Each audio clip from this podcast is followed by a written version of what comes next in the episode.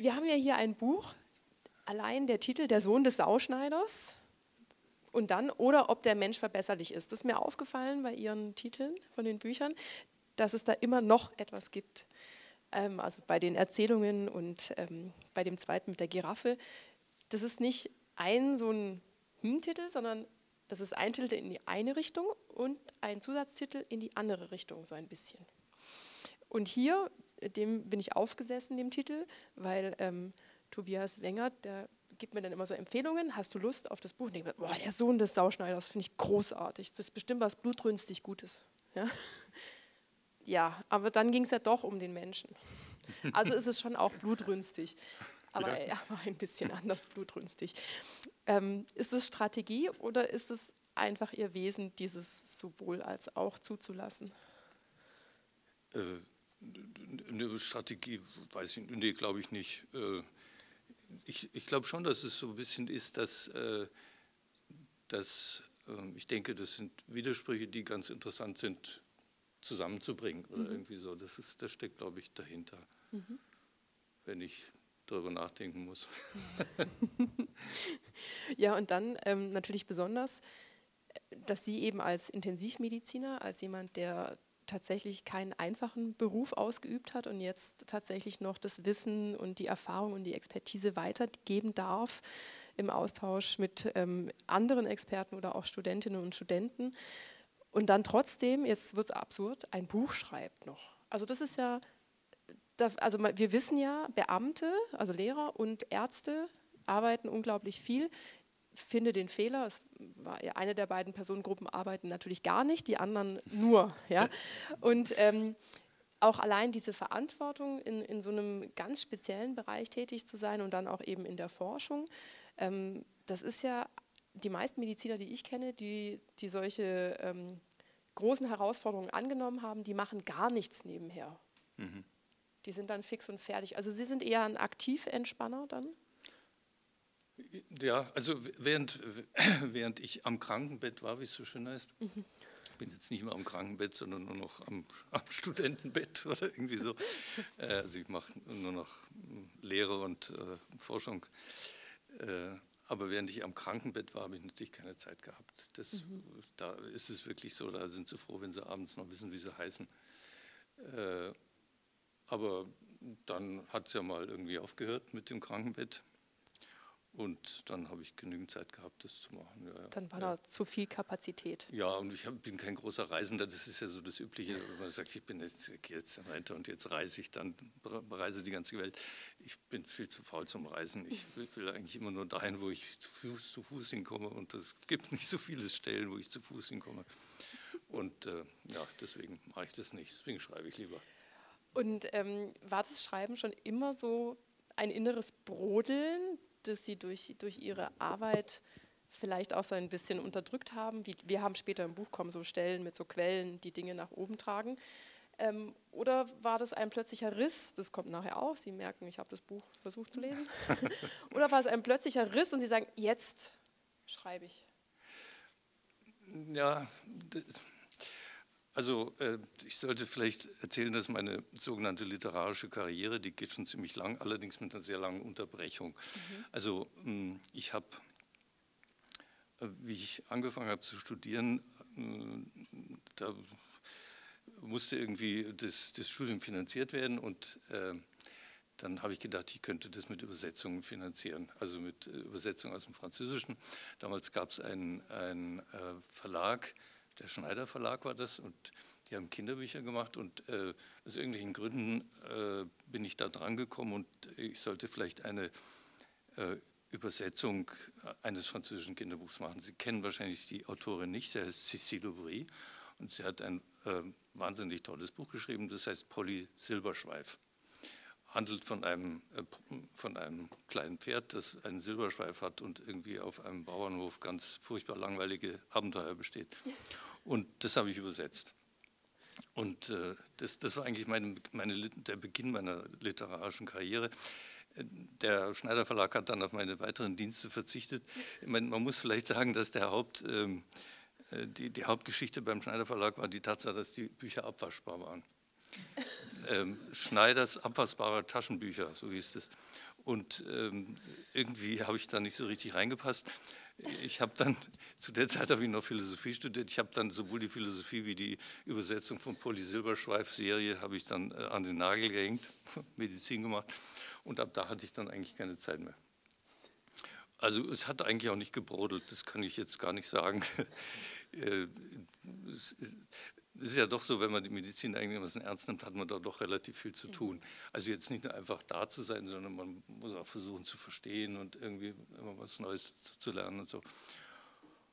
Und, äh, aber offensichtlich ist es so gewesen, dass das ist schon so, dass ich den Eindruck hatte, viele Fragen sind mir auf der Intensivstation, wo ich halt hauptsächlich gearbeitet habe, äh, unbeantwortet geblieben und äh, jetzt versuche ich den halt ein bisschen auf andere Weise nachzugehen. Also insofern vielleicht auch ein gewisses Brodeln, aber also. Spannend. Ja, ich, ich, mich beruhigt es ja, weil als Sie gerade angesetzt haben, das war quasi um mein Studium zu finanzieren, da dachte ich mir, wow, also ich habe noch nie jemanden getroffen, der, Sie wissen, worauf ich hinaus wollte. Und dann kam das Pragmatistische, ja, mit Übersetzung. Und dann denke ich mir, okay, das ist, das ist eine ganz klare Sache, da kann man das machen. Deshalb finde ich es fast schade, dass dieser sehr pragmatische Buchverlag mit den abwaschbaren Büchern, ja. das, das, bricht mir ja schier das Herz. Ja, äh, mir hat es auch das Herz gebrochen, aber das Abwaschbare war offensichtlich wichtiger als irgendwie. Ich, ich glaube, sie waren noch, es, es gibt schon, ich habe es jetzt, ich habe es mir sogar wieder gekauft, antiquarisch, weil ich dieses wichtige Werk, diese wirklich Meilensteine in meiner Karriere hatte ich nicht mehr. Und das gibt es also noch, da steht auch vorne mein Name drin. Ich war ganz erstaunt. Oh, toll, ich werde mir das auch mal. Ja, ja, das ja. kriegen sie aber. Das ist Ach, antiquarisch, sehr ganz schön. wertvoll. Ich bin ja auch Pferdefreundin, das ist dann gleich doppelt toll für mich. Gut. So, jetzt haben wir hier den ähm, umfangreichen Bogen, also die Kapriole, die Wolte, wie man beim Reiten sagen würde, geschlagen, um am Ende doch beim Kalb oder eben bei der Kuh rauszukommen und nicht beim Pferdchen. Und das, obwohl wir es mit dem Sohn des Sauschneiders zu tun haben. Das klingt jetzt absurd, das hat aber alles seine Logik. Also, wir haben ja einen Roman, das war Ihnen auch ganz wichtig, das noch zu betonen. Es ist keine historische Erzählung, weil recherchieren können Sie alle heutzutage. Wikipedia, wunderbar. Es gibt auch Fachverlage, die fabelhafte Bücher über diese Zeit, über die Personen und über diese Orte auch verfasst haben. Und tatsächlich ist es sehr nah, dieses historische Moment, und trotzdem geht es Ihnen aber um die Erzählung um das Erzählen vielleicht auch noch mehr als um die Erzählung selber und um diese Geschichte, die da entsteht beim Erzählen. Und ähm, wir werden gleich mal einsteigen in den Roman, weil wir haben ein bisschen was zum Lesen mit dabei, also Sie zumindest. man sieht auch auf den ersten Blick, ähm, wenn man den Podcast, Postcard, äh, Podcast, das ist ein englisches Wort, ein dämliches Wort, egal. Wenn man den jetzt hört, dann sieht man nicht, wie dick das Buch ist. Das darf also nicht abschrecken. Es ist ein ziemlich dickes Buch. Man kann es aber ganz gut lesen, keine Sorge. Ähm, wir starten mal. Wir lernen Franz kennen und ähm, den Ort, aus dem Franz kommt und was das Ganze mit allem zu tun hat. Okay. Der Sohn des Sauschneiders oder ob der Mensch verbesserlich ist. Äh, ganze zweimal in seinem äh, Leben hat der Franz Meguschas geschafft, pünktlich zu sein, halbwegs wenigstens. Das erste Mal hat sein Vater schon den ganzen Tag im Wirtshaus auf ihn warten müssen. Es ist Nacht geworden, bis der Franz gerade noch irgendwie pünktlich auf dem kalten Bett seiner Eltern in die Welt hinein ist. Dabei war Franz vom Wesen her kein kein unpünktlicher, ähm, nur halt, dass seine Zeiten anders gegangen sind. Die zweite Pünktlichkeit ähm, des Franz war sein Heldentod. Den starb er am 3. August 1918, geschmückt mit der silbernen Tapferkeitsmedaille zu Rutger Mürinska in Wolhynien. So steht es jedenfalls in der Todesanzeige, die sein Arbeitgeber das Vivarium in Wien für ihn aufgab. Jetzt hast du seinerzeit den Helden gleich beieinander gehabt. Es war schwieriger, keiner gewesen zu sein. Nach dem Franz, wenn es gegangen wäre, hätte dafür gerne unpünktlich sein können. Die Zeit dazwischen, also von da, wo der Vater im Wirtshaus auf ihn wartete, bis zum Schlachtfeld in Wolhynien, verbrachte Franz mit dem Versuch, der Kuh die Hörner wegzuzüchten und dem blinden Drachenkind das Sehen beizubringen. Es wäre ihm dabei um die Frage gegangen, ob man das Rindvieh zur Hornlosigkeit erziehen kann und ob es nach abgeschlossener Ausbildung tatsächlich nur noch friedliche, hornlose Kälber in die Welt setzt. Mit der Kuh kam nichts zustande. Und ob das Drachenkind am Ende sehen konnte, ließ sich nie klären. Es hat dann auch keinen mehr interessiert, weil jeder gewusst hat, im Vivarium ist ohnehin die ganze Zeit nur gelogen und betrogen worden, auch vom Franz. Ich möchte es mal so sagen, je weniger einer dabei war, desto zuverlässigerweise wie alles gewesen ist. Als Franz halbwegs pünktlich in die Welt kam, regnete es. Ähm, an sich nicht bemerkenswert, wenn man von Steinwickel überhaupt, überhaupt eine Geschichte erzählt, muss man unweigerlich damit anfangen, dass es gerade regnete. Es war der 2. Juli, das Fest Mariä Heimsuchung. An dem Tag arbeiten die Leute in der Krein nur das Nötigste. Statt arbeiten, beten. Zur Maria Heimsuchung gehört das Magnificat. Es geht so. Meine Seele preist die Größe des Herrn, denn auf die Niedrigkeit seiner Magd hat er geschaut. Er stößt die Gewaltigen vom Stuhl und erhebt die Niedrigen. Die Hungrigen füllt er mit Gütern und lässt die Reichen leer. Sie beten es recht inbrünstig. Trotzdem, auch an dieser Maria-Heimsuchung wurde in Steinbüchel wieder kein Hungriger mit Gütern gefüllt. Beten tut man jedes Jahr darum, erlebt hat es deswegen noch keiner. Auch Gewaltige, die von ihren Stühlen fallen, sind hierorts nicht gesehen worden. Stattdessen schwemmt der Regen Drachenkinder aus den Höhlen unter den Karstfelsen ins graue Tageslicht hinauf. Es muss wochenlang regnen, damit das vorkommt, so wie in diesem Sommer. Wenn sich die Mutter Franeka daheim mit dem Franz abmühte. Es war ihr erstes Kind und sie fragte sich, ob derartige Schmerzen unbedingt dazugehören.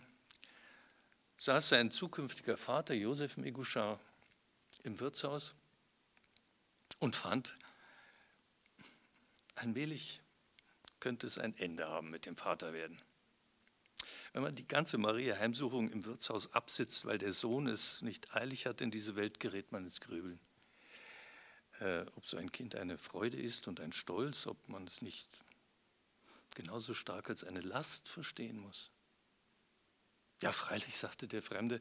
Er saß mit Josef am Tisch und hatte sich angeboten, die schwere Zeit bis zur Geburt des Sohnes mit dem Josef zusammen durchzustehen.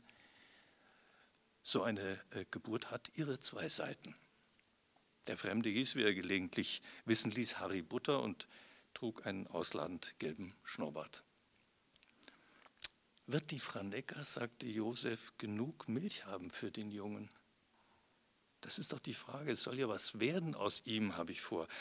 Dafür braucht er seine Muttermilch. Und Milch, wenn die Franecker gleich wieder so hart arbeitet, aber das wird sie müssen. Irgendjemand muss helfen, die Steine vom Acker räumen. Allein komme ich damit nicht nach. Die Milch oder die Steine? Beides kann man vielleicht gar nicht haben. Mein Gott, ihr Bauern, leicht habt ihr es nicht gerade. Ich möchte kein Bauer sein und gewiss nicht in Steinbüchel, sagte der Fremde. Hm. Wenn halt der Fluch nicht wäre, sagte Josef, dann ging es ja. Mit dem Fluch war es an dem niemand erinnerte sich, wie lange es den Fluch schon gab. Jedenfalls hatte er mit dem Karst zu tun. Ein verrückter Ahn hatte nämlich den Acker, den einzigen Acker, den die Familie jemals besessen hatte, direkt auf dem Karstfelsen angelegt. Hier sagen sie, das Gras beim Stein und das Fleisch beim Knochen ist das Beste. Aber wenn nur Stein wächst und nur Knochen und ist gar kein Gras und Fleisch dabei, dann stimmt es nicht. Die Meguschas hatten den Acker praktisch aufgeben müssen. Wenn es ein gutes Jahr war, konnten sie drei, höchstens vier magere Stiere halten. Die wurden Grauochsen genannt und suchten sich zwischen den Steinen die Mäuler wund. War das Jahr um, wurden sie geschlachtet. Wenn sie nicht schon vorher an Schwäche eingingen. Ihr Fleisch schaffte Josef bis nach Leibach. In Steinbüchel selber hatten die Leute kein Geld für fremdes Fleisch. Manchmal brachte Josef einen Eimer Kutteln wieder zurück oder ein paar Markknochen, die in der Stadt keiner hatte haben wollen. Das waren die guten Jahre. In den schlechten, von denen gab es mehr, hatten die Meguschas eine einzige Kuh. Die gab bläuliche Milch und einen Stier, der nicht geschlachtet werden durfte, weil er zum Bespringen der Kühe hergenommen wurde. Wer in Steinbüchel Kühe hatte, brachte sie zum Meguschar, damit sein Stier sie besprang, gegen Bezahlung.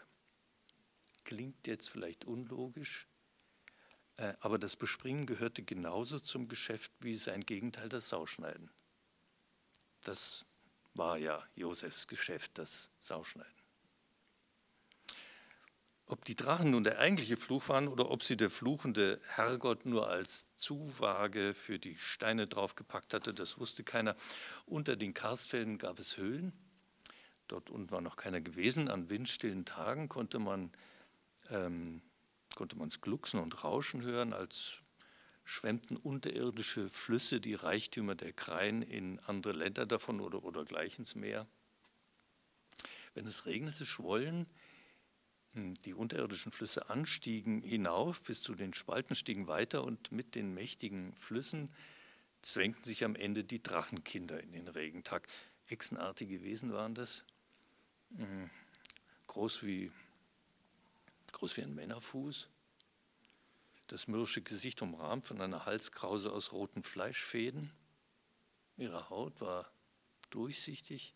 Im Inneren der Leiber sah man fremdartige Organe glänzen, zitternde Milzen und feingekörnte Lebern, Schläuche, die sich träge hin und her wiegten, keine Augen, kein, keine Augen.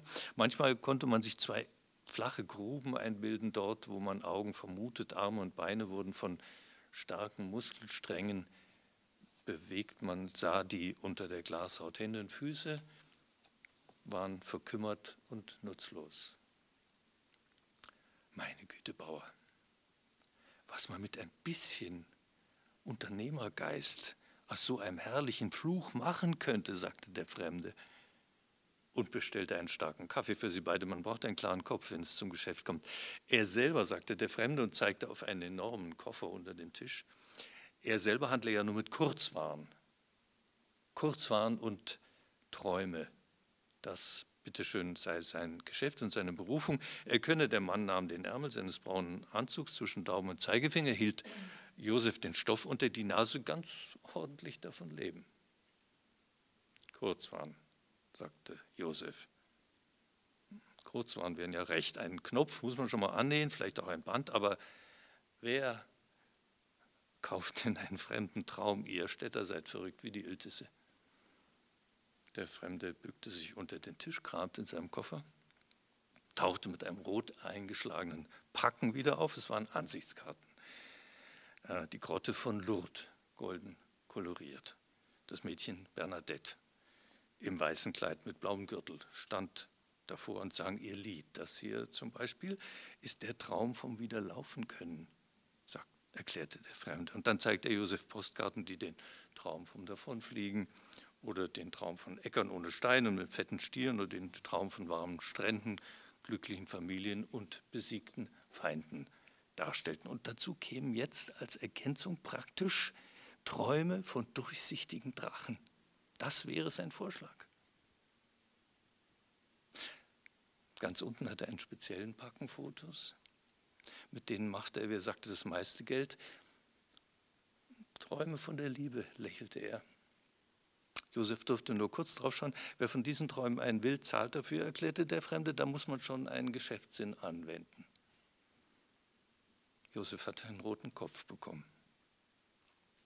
Ich überspringe jetzt einen Teil. Franz ist schon auf die Welt gekommen, drei Jahre später. Van Necker und äh, Irena, die Taufpatin von Franz, sitzen in der Küche und beobachten Franz.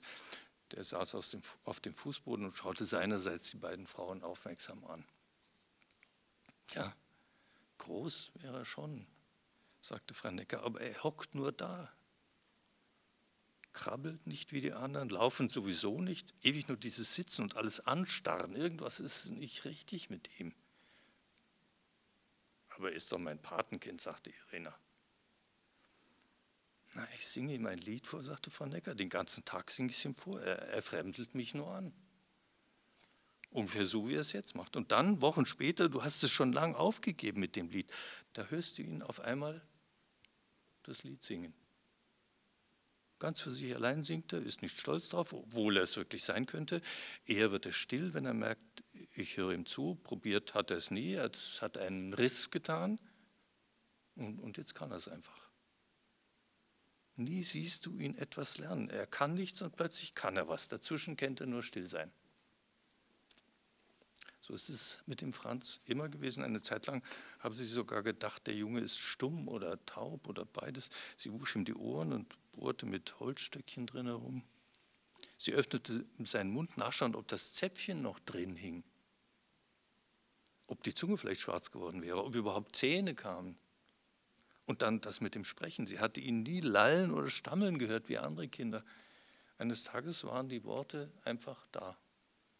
Fertig, rund und glänzend, wie, wie mit Butter eingerieben.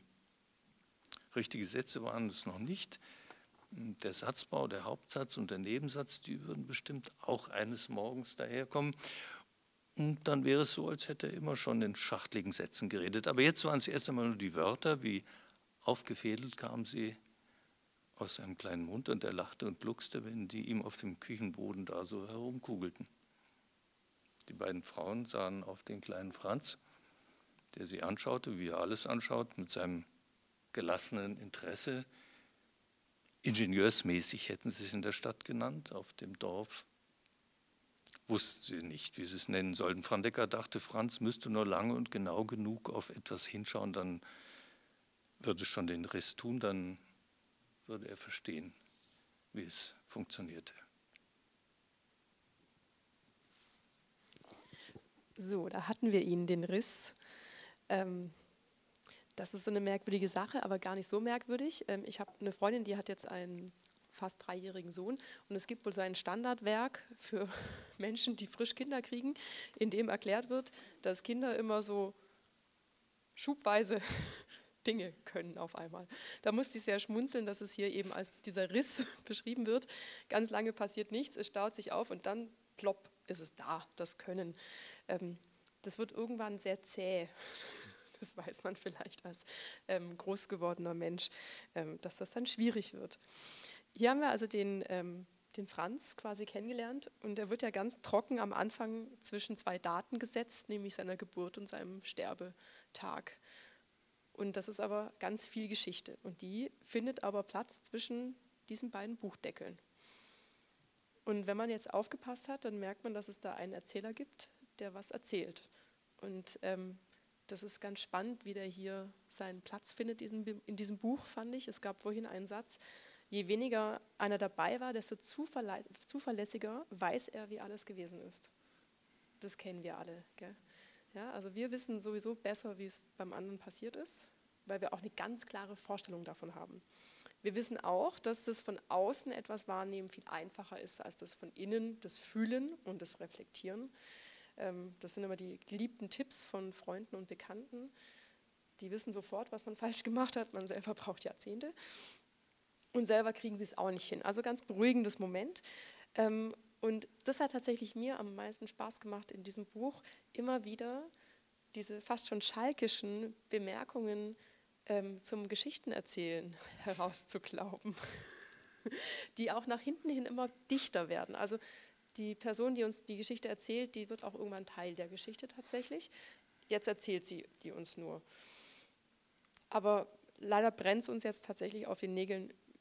Wie kam sie überhaupt darauf, von diesem Franz, von diesem Vivarium, von diesen Kälbern und Drachenkindern zu schreiben? Was ist da passiert? Mhm. Ähm, naja, also da, da gibt es sozusagen verschiedene Anlässe oder verschiedene Motive, verschiedene Gründe, weswegen ich mich da dran gesetzt habe.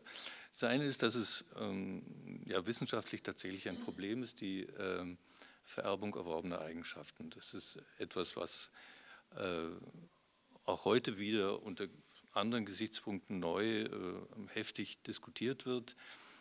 Äh, eine Zeit lang hat man das immer so mit dem Namen Lamarck ver, ver, verbunden nur und diese Geschichte mit den Giraffen, die immer längere Hälse kriegen und so und hat gefunden, dass das ganz lächerlich ist und so. Inzwischen weiß man, ganz so lächerlich ist es nicht, sondern da gibt es, äh, äh, es gibt durchaus die Möglichkeit, dass wir erworbene Eigenschaften vererben. Das fällt alles unter den Gesichtspunkt der Epigenetik. Also das ist so ein Punkt, der mich, der mich rein, rein wissenschaftlich immer interessiert hat. Mein Bücherschreiben ist ja immer ganz gut äh, und vor allem, wenn man so ein bisschen belletristische Bücher eher schreibt, dann ist man nicht verpflichtet, die, äh, die, die Sachen zu beantworten, aber man kann so die Fragen stellen. Man kann sich mhm. so fragen und dann schreibt man so vor sich hin, da wird einem die Frage vielleicht ein bisschen klarer und die Antwort kann man ja irgendjemand anderen überlassen, der dann ein Sachbuch darüber schreibt oder der halt die Dinge ähm, wissenschaftlich an, angeht. Das, das ist das Angenehme an der Tätigkeit. Äh, also das war das eine, was mich interessiert hat. Das andere, was mich speziell interessiert hat, ist, äh, äh, das ist ja auch dann ziemlich viel Gegenstand, also dieser große Wissenschaftsskandal sozusagen, der ja äh, in einer gewissen Weise schon auch eines der Hauptthemen da ist, äh, wo die, die Vererbung erworbener Eigenschaften mithilfe eines Betruges nachgewiesen äh, werden. Das ist wahrscheinlich einer der ersten ganz, ganz großen Skandale in der Wissenschaft gewesen, die mit dem Namen Kamera verbunden wurde. Das, das fand ich eigentlich auch sehr interessant. Mm, und eine dritte Sache war, sollte ich vielleicht auch dazu sagen, ähm, also der Sauschneider ist ja sozusagen ähm, äh, ein bisschen geklauter Titel in einer gewissen Weise, weil ähm, ich habe zufällig, wie ich da mal angefangen habe zu recherchieren, äh, habe ich ein, ähm, ein Capriccio von Haydn gehört. Auf, das ist eigentlich für Cembalo, äh, ist auf dem Klavier. Auf dem Klavier habe ich das gehört. Und das ist Variationen über ein österreichisches Volkslied. Das österreichische Volkslied heißt, ein sehr altes österreichisches Volkslied, acht Sauschneider müssen sein. Und äh, darüber hat Haydn ein wunderschönes Capriccio geschrieben. Und äh, da, da geht es um die Frage, also das Volkslied verhandelt die Frage, wie diese acht Schneider, Sauschneider, also Sauschneiden, um das mal für diejenigen, die nicht so auf dem Land aufgewachsen sind wie ich, Sauschneiden, das ist die Tätigkeit, einen Eber zu kastrieren.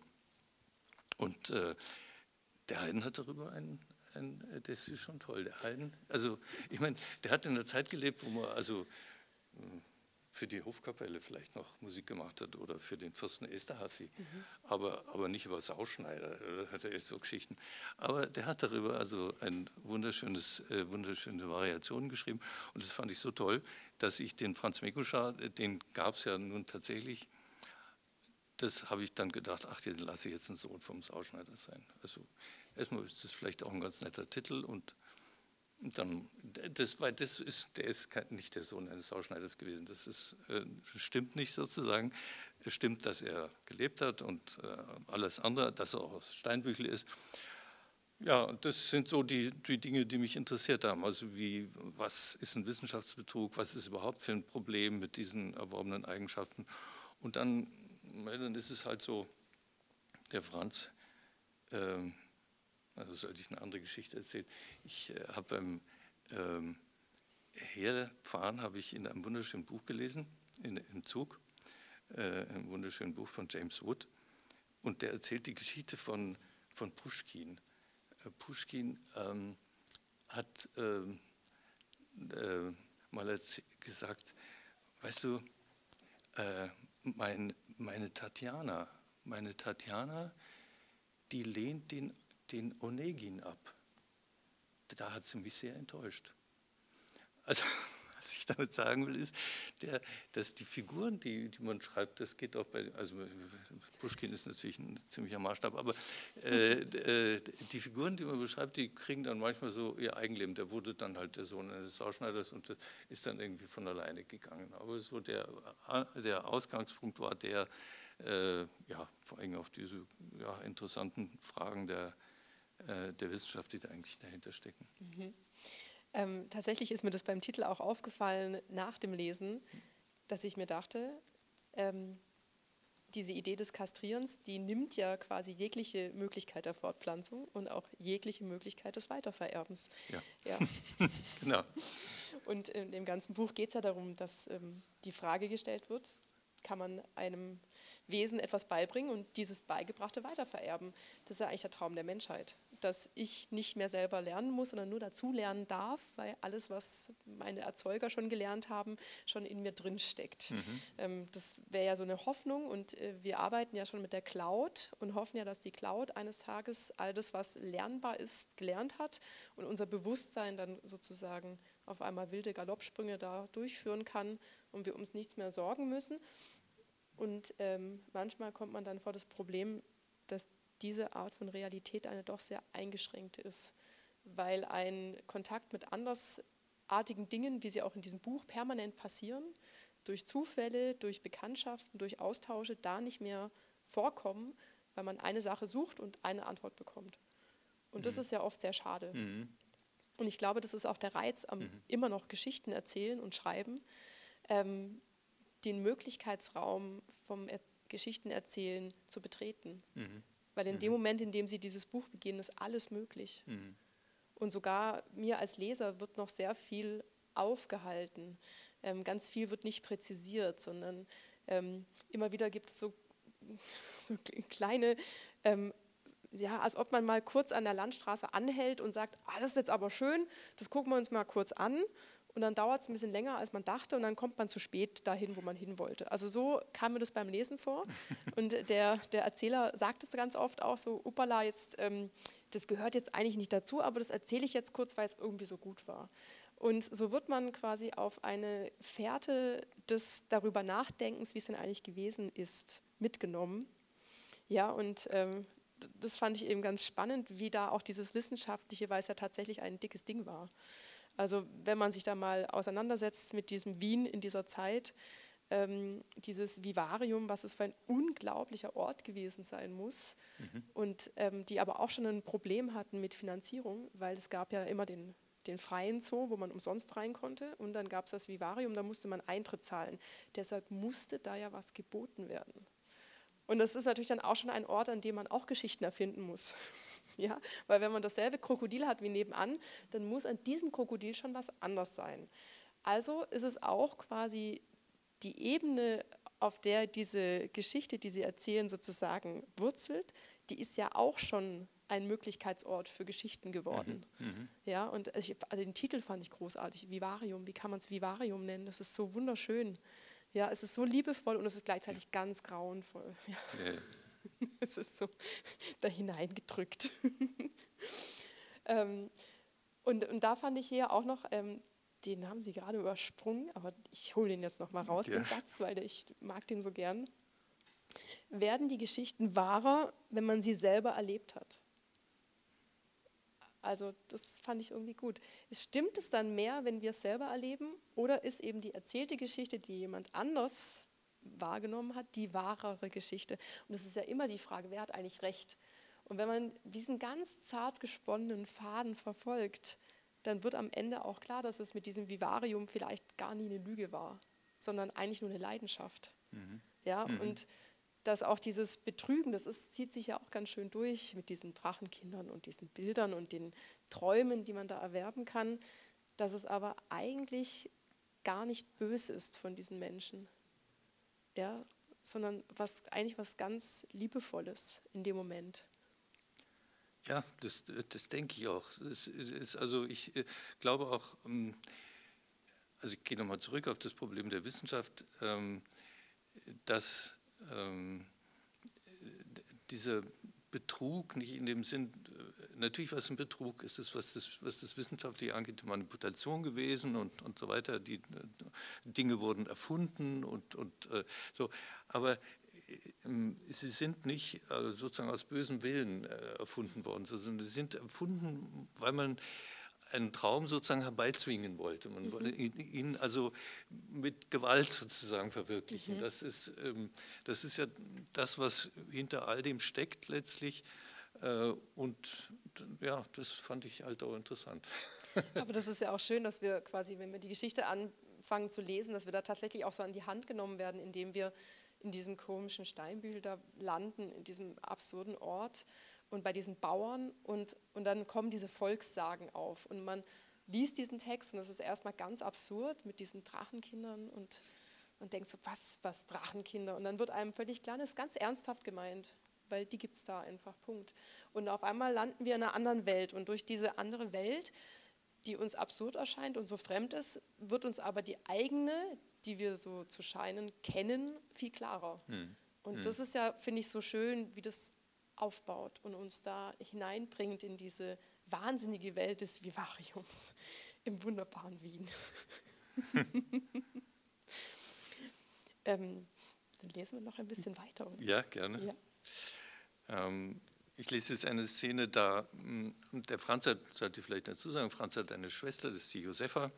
Und die Josefa, die lernt beim Lehrer Frohnwieser in Stein, Steinbüchel, kriegt die Musikunterricht.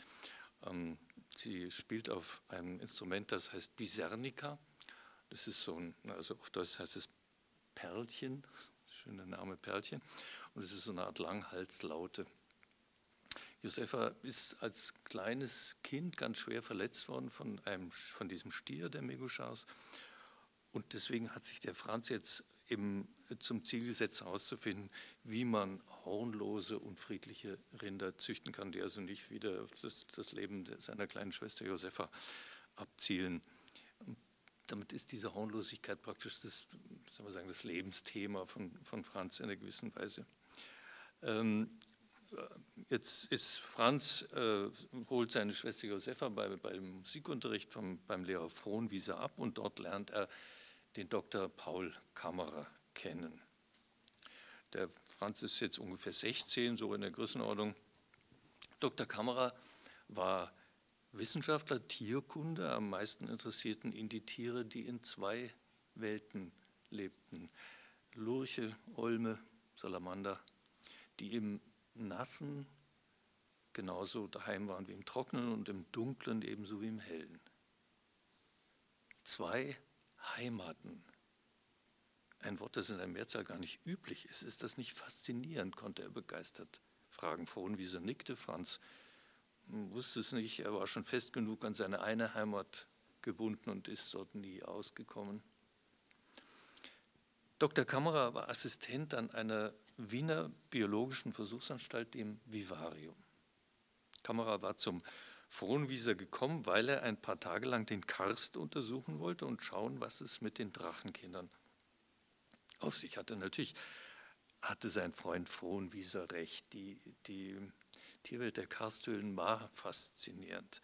Von allen ihren seltsamen Geschöpfen fand er Kamera den Grottenolm das unglaublichste Geschöpf. Kamera sagt es ohne Rechthaberei. Die Drachenkinder sind Grottenolme. Er hatte nichts dagegen, wenn die Leute hier sie Drachenkinder oder auch Menschenfischlein nannten. Er liebte Geschichten. Der Grottenolm kommt blind auf die Welt. Wozu bräuchte er in der Dunkelheit, in der er sein Leben verbringt, auch Augen? Aber die Anlage zu Augen, die hat er wohl. Und wenn er in zwei Heimaten leben kann, in einer finsteren und einer taghellen, könnte er dann nicht auch lernen, seine Augen zu zu öffnen, sie aus den flachen Gruben heraus, in denen seine Augen schlummern, zum vollen Sehen zu entwickeln? Könnte er das Sehen lernen, weil man ihn in eine andere Heimat verpflanzt? Jeder, der Franz Meguschar nur ein bisschen gekannt hat, wird sich leicht vorstellen können, wie es den Franz gerissen hat, als Kamera über seine Arbeit und seine ja, Berufung, so hat er es empfunden, schwärmte Zucht, Vererbung, Befruchtung, hatte Kamera gesagt, das sind meine Themen. Habe ich erwähnt, dass Maria daneben saß? Wahrscheinlich nicht. Maria hat das gekonnt. Nicht mehr, nicht mehr da sein.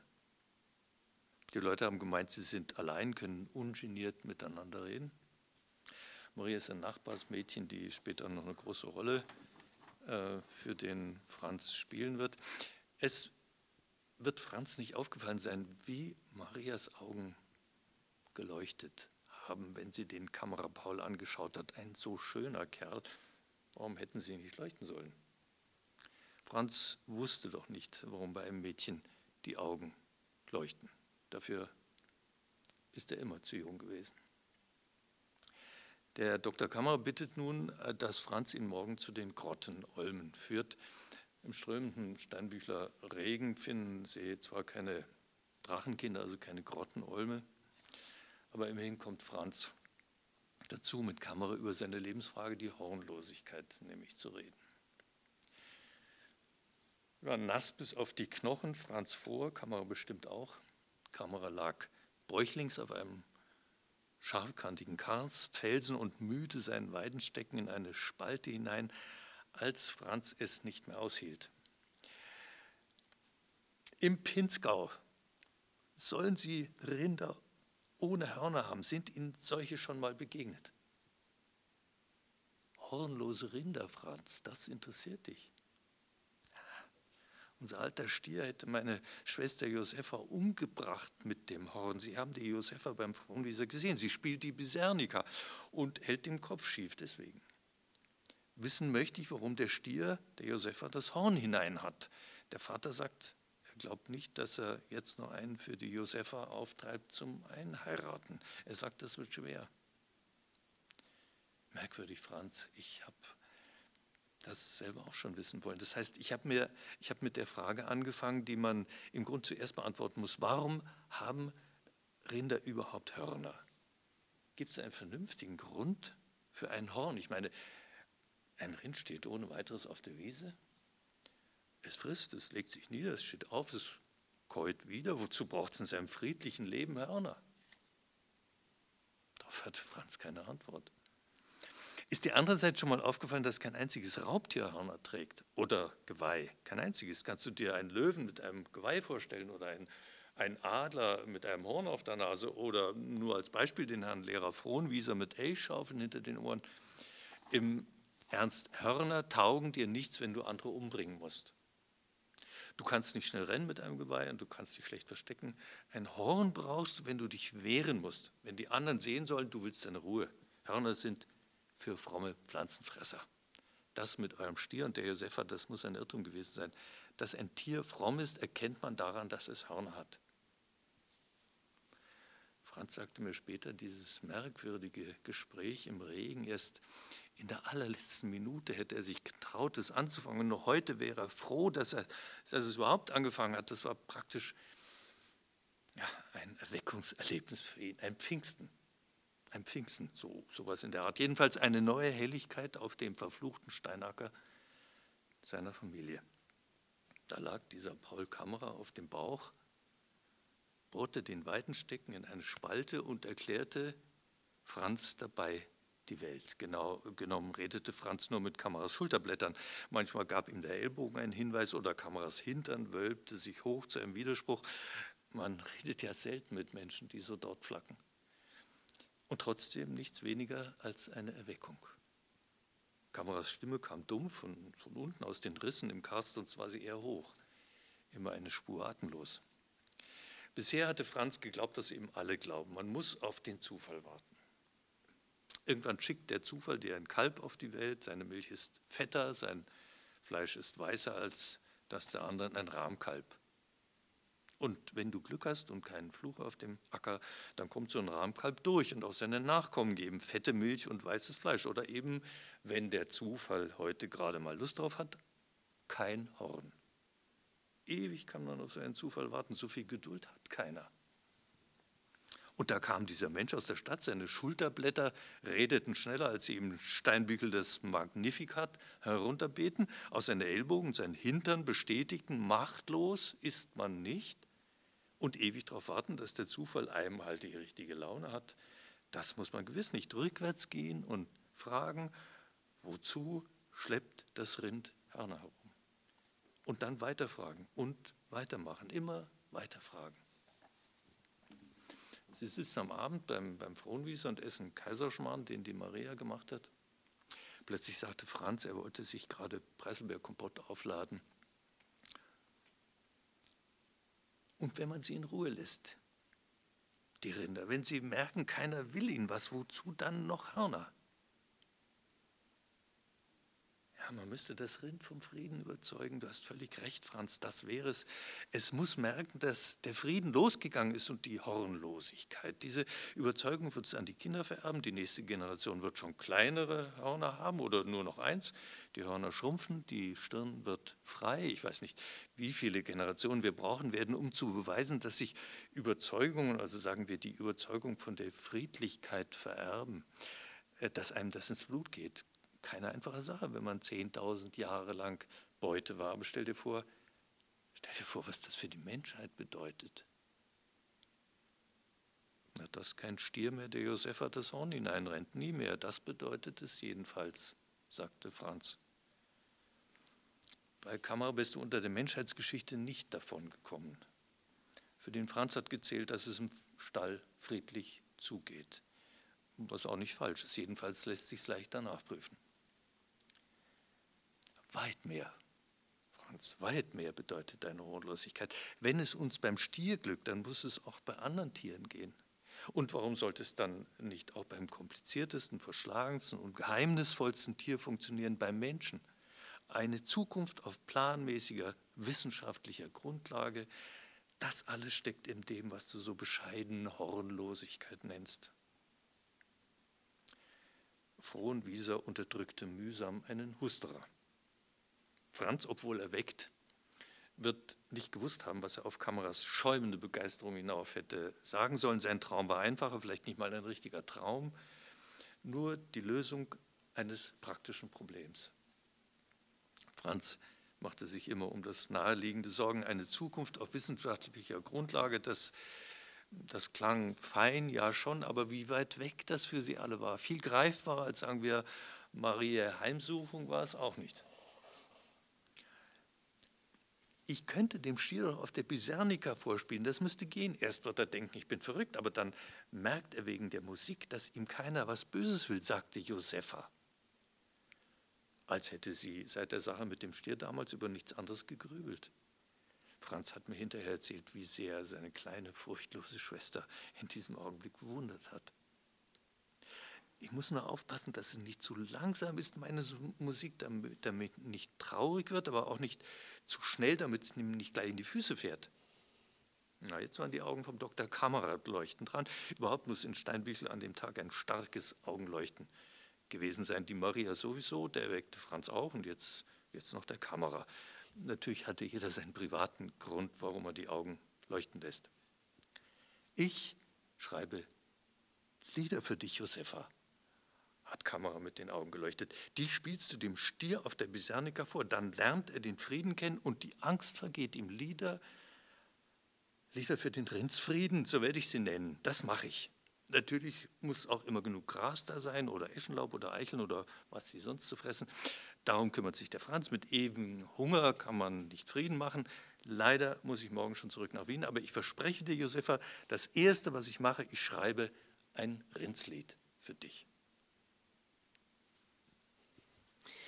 Dieses Rindslied macht natürlich jetzt auch viel mehr Sinn, da wir jetzt von Haydn wissen, ja, dass diese Musik, also da wir auch wissen, welche anderen Lieder Haydn komponiert hat, ist uns ja auch Haydns äh, Impuls vielleicht bekannt, dass es ja um ein Zusammenführen geht der Menschheit. Aber gut, ganz geglückt ist es noch nicht. Vielleicht liegt es ja auch an der mangelnden Übersetzung der einzelnen Texte. Aber eigentlich müsste die Musik ja für sich sprechen. Das wäre das Schönste, mit Eicheln zusammen. Ja, ja, ja. ja. Genau. ähm, was ich hier schon ähm, behaupte, ein bisschen herausgelesen zu haben, ähm, weil mich fasziniert es ja schon, dass, dass Sie als so ein spezifischer Facharzt dann auf einmal scheinbar einen so Roman, der so erzählt, der fast nichts mit dem zu tun hat, was sie so lange getan haben. Und dann denke ich mir, doch, doch, der hat ganz viel damit zu tun, weil ja hier zum Beispiel auch ähm, die Ausgangslage für diese ganzen folgenden Phantasmen und Betrügereien ist ja eigentlich was ganz Fantastisches, nämlich etwas, was selbstverständlich geworden ist, in Frage zu stellen. Und ähm, da wäre auch meine Frage, ist das sozusagen auch das, was sie als Mediziner ausgemacht hat, ähm, was ja auch dann wichtig ist im Umgang mit den Patienten, ähm, einfach auch Dinge, die immer da sind, die gegeben sind, trotzdem in Frage zu stellen, um vielleicht eine andere Lösung zu finden für Dinge. Ja, der, äh, ob es mich ausgezeichnet hat, äh, das klingt jetzt vielleicht ein bisschen äh, wichtig, aber ähm, ich, ich, ich glaube schon. Also ich muss Ihnen was, äh, eine, Geschichte eine Geschichte erzählen, weil ich gerne Geschichten erzähle. Äh, äh, ich bin, ähm, ich habe eine sehr alte Patientin gehabt, der es furchtbar schlecht ging. Und ähm, da macht man morgens Visite auf der Intensivstation, macht man mehrfach Visite. Morgens früh ist so die erste, meistens die längere und die größere von allen, die man am Tag macht. Und ich komme zu dieser Frau in das, in das Zimmer und da kommen dann halt die, die Pflegekräfte mit und die jüngeren äh, Kollegen und Kolleginnen. Und dann sage ich, äh, Grüß Gott, Frau Müller, äh, wie geht's Ihnen denn? Und dann sagt die Frau Müller zu mir, ähm, danke, Herr Doktor, mir geht's gut. Wie geht's denn Ihnen? Und äh, dann habe ich mir gedacht, immer normal, man muss wirklich auf seine Patienten hören, weil wir sind gar nicht gewöhnt. Dass, äh, was fragt mich eine Patientin, wie es mir geht? Ja, aber warum zum Teufel soll sie mich nicht fragen, wie es mir geht? Äh, wir, sind, wir haben eine menschliche Beziehung. Wir haben nicht eine Beziehung von, ich bin der Mechaniker und der schraubt jetzt an der Batterie rum und die Batterie sagt dazu nichts und funktioniert vielleicht oder funktioniert nichts, sondern sie fragt mich, wie es mir geht. Ich war so ein bisschen erstaunt erst und dann habe ich mir gedacht, was bist du für ein Depp? Und dann ab da bin ich dann immer und habe mir immer lange Geschichten von ihr erzählen lassen. Gott sei Dank konnte es mir dann auch relativ bald wieder Geschichten erzählen auf der Intensivstation. Es ist ja so, dass die Mehrzahl der Patienten keine Geschichten erzählt, weil sie nicht bei Bewusstsein ist. Äh, aber ja, so. Also das erzähle ich deswegen, weil äh, vielleicht habe ich mir, äh, was ja schwierig ist, man muss sich ja schon vorstellen, die Intensivmedizin oder die Intensivstation ist etwas, was sie auch nur also sie entwickeln schon eine Reihe von Schutzmechanismen, damit es, äh, sie legen es ja doch nicht so einfach ab, wenn sie sagen, jetzt Dienstschutz, geh nach Hause, bleiben die in meinem Umkleideschrank, bleiben meine Probleme hängen. Die denken gar nicht dran, die gehen schon irgendwie mit nach Hause und man hat ständig das Gefühl, man hat irgendwas doch nicht so richtig gemacht. Und äh, deswegen entwickelt man eine Reihe von Schutzmechanismen und die, das glaube ich schon, dass mir das äh, sozusagen geholfen hat, dass ich äh, versucht habe, die nicht zu entwickeln, also oder jedenfalls nicht im großen Ausmaß zu entwickeln. Und ähm, dazu gehört, glaube ich, schon auch zu gucken, ähm, ja, das haben wir jetzt immer so gemacht, aber vielleicht, warum eigentlich mhm. oder so. Mhm. Und das ist schon auch so ein bisschen so Ansatzpunkt in dem, in dem Buch so, dass, dass, wir haben immer so bestimmte Dinge so gedacht, sei es das Magnifikat oder sei es die Wissenschaft, irgendwas haben wir immer so gedacht und hat immer gestimmt, stimmt es eigentlich wirklich oder so. Das, ja, das ist schon, das hat mich beruflich sozusagen begleitet, klingt jetzt so ein bisschen, ja, das war in meinem Beruf wichtig und ist auch beim Schreiben wichtig, glaube ich. Oh ja, unbedingt. Ähm, fand ich auch schön, dass Sie gerade gesagt haben, Sie erzählen gerne Geschichten. Denn gerade wurde ja, ich habe da aufgepasst, schon wieder ein halber Satz ausgelassen. Ja, ja. Ja, und das, das war aber einer, den ich wieder, den ich mochte, ja, weil es um dieses Geschichtenerzählen geht. Und zwar, gerade haben wir gehört, er liebte Geschichten, aber der Satz geht weiter, das ist gemein, tückisch. Er liebte Geschichten, die auf den ersten Blick falsch waren, deren Zauberkern man erst entdeckte, wenn man sehr genau hinschaute. Und ich glaube, das ist ja tatsächlich das Magische an Geschichten. Ähm, Achtung, jetzt wird es eine wilde These, deshalb funktioniert ja sogar Rosemunde Pilcher. Das ist ja nicht auszuhalten, diese Dinger. Das ist ja schon, also es ist schon wirklich, aber ich behaupte mal, wir alle haben vielleicht zumindest mal eine Verfilmung gesehen, ob jetzt freiwillig oder aus Faulheit oder mangelnder Batteriefähigkeit der Fernbedienung. Da gibt es viele Gründe. Vielleicht haben wir das mal ein Stück weit. Und am Ende, so schlimm das ist, da ist irgendwas drin, was menschlich ist. Ja?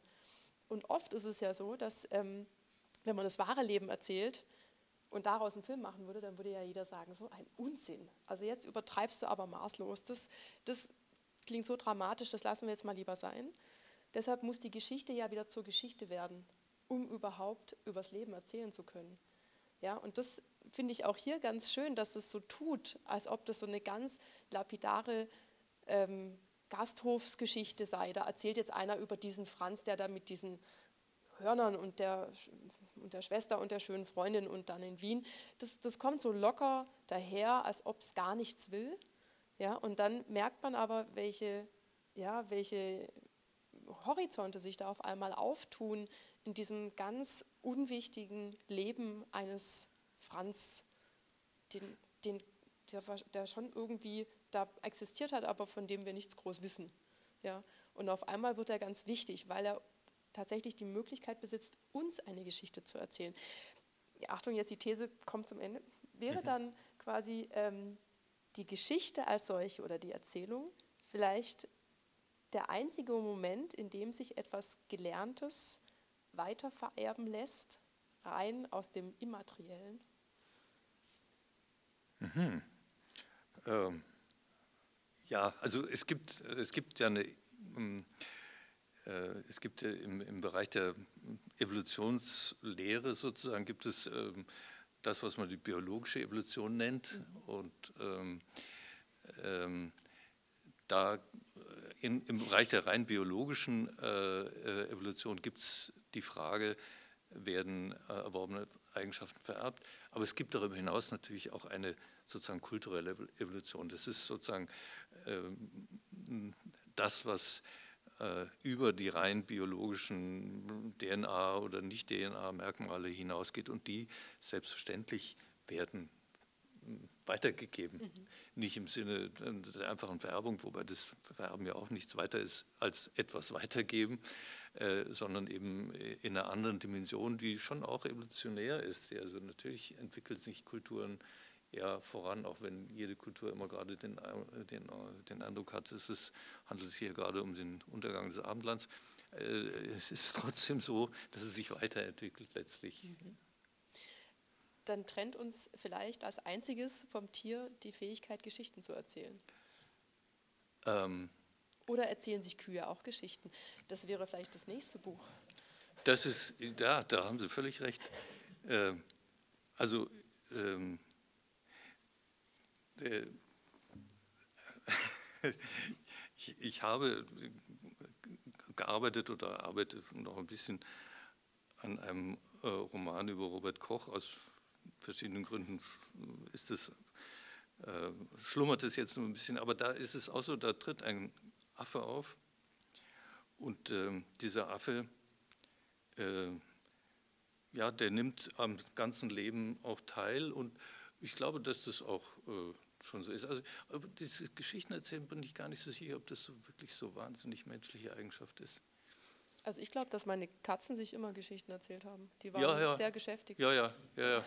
Wir hatten einen Dackel, der ist Jonathan. Und Jonathan hatte die Staupe, das ist so eine Krankheit, wo sie immer so zittern. Und Jonathan schlief sehr viel und immer wenn man, wenn man äh, saß und äh, sagte, ach der arme Jonathan, äh, der hat die Staupe, der arme Kerl, dann fing der an zu zittern im Schlaf. Das glauben Sie gar nicht. Also der hat, äh, äh, der hat seine Geschichten sogar im Schlaf noch erzählt, der Jonathan. Ja. Also insofern glaube ich, dass die Geschichten erzählen es gibt verschiedene Fragen, worin der Mensch sich vom Tier unterscheidet. Ich würde sagen, es ist, ich, ich rede lieber von menschlichen Tieren oder, nichtmenschlichen Tieren. Hans-Henny Jan hat ja auch mal behauptet, dass äh, Tiere die besseren Menschen seien. Ja, ja. ja. also weiß ich nicht. Auch, auch ein Tierliebhaber und ja. kein Menschenfreund. Aber da sind wir ja schon auch noch beim Schreiben, weil man mag es kaum glauben. Also man, man hört jetzt hier diese ganz fließende Sprache, die plätschert auch wie so ein Bergflüsslein eigentlich. Die ist irgendwie, es ist eine ganz, ganz verrückte Mischung aus geschriebener Sprache und gesprochener Sprache, die sie da in dieses Buch bannen. Mhm. Weil das hat ja was ganz Lockeres. Mhm. Und trotzdem ist es sehr präzise. Mhm. Das gelingt uns beim Sprechen nicht oft. ja. Und ähm, deshalb merkt man, dass sie ja schon schreibgeübt sind. Aber das ist jetzt tatsächlich der erste Roman. Mhm. Was ja viele Leute, die gar nicht mit Schreiben zu tun haben, oft interessiert ist, wie lange dauert es von der Idee, der Franz, die Kuh, der Drache und so weiter, bis hin zum, da liegt das Buch gebunden im Buchladen. Mhm. Ähm, äh, ich sage vielleicht erst noch was anderes. Äh, ich beantworte Ihre Frage mit einer Antwort die, auf eine Frage, die Sie gar nicht gestellt haben. Äh, ich habe natürlich schon was mit Schreiben zu tun gehabt. Ich habe ja wissenschaftlich gearbeitet und musste dort ähm, äh, schreiben.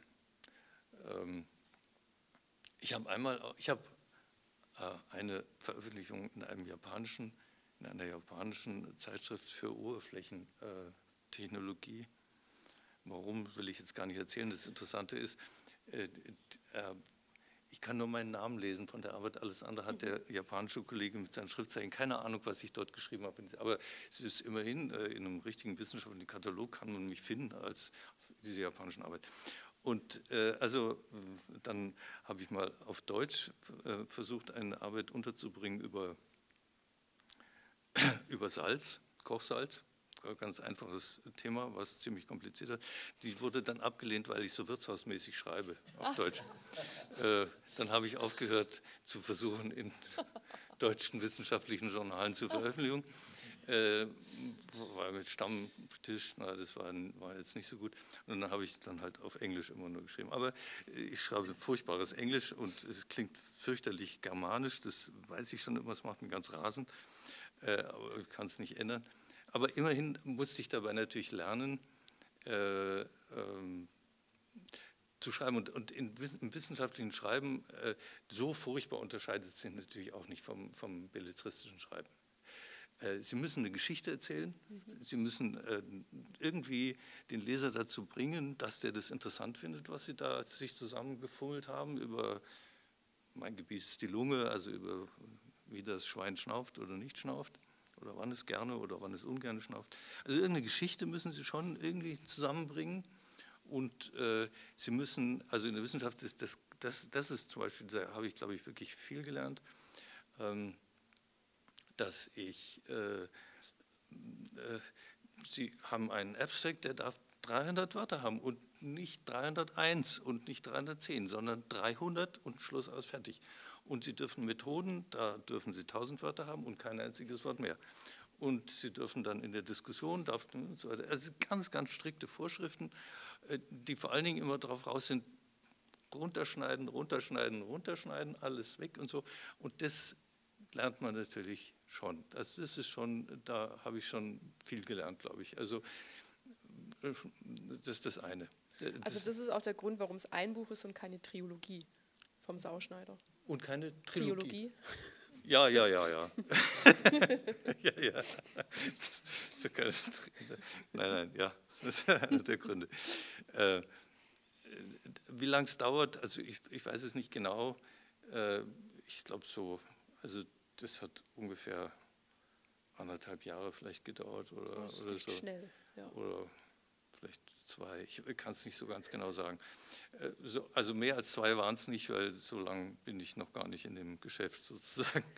Deswegen können es gar nicht, also mehr als zwei ist es bestimmt nicht gewesen. Und äh, wie das geht, also äh, natürlich, ich weiß nicht, es gibt wahrscheinlich Leute, die schreiben einfach drauf los. Es gibt ja immer die berühmte Geschichte von Kafka, der angeblich nur nachts geschrieben hat und äh, sich ein paar Stunden hingesetzt und eigentlich nie korrigieren musste.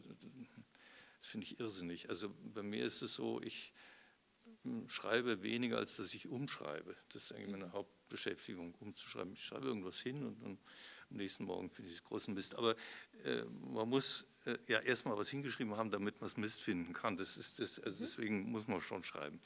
Und äh, das, das dauert ewig und ich kann eigentlich äh, oft ist, also ich möchte jetzt was sagen über die Vererbung erworbener Eigenschaften und und den Kamera, die Geschichte kenne ich jetzt auch und so. Und dann muss man halt irgendwie versuchen, dann ist es äh, daraus irgendwie sich so eine Geschichte so bisschen, die konstruiert man dann erstmal so etwas, jedenfalls geht es mir so.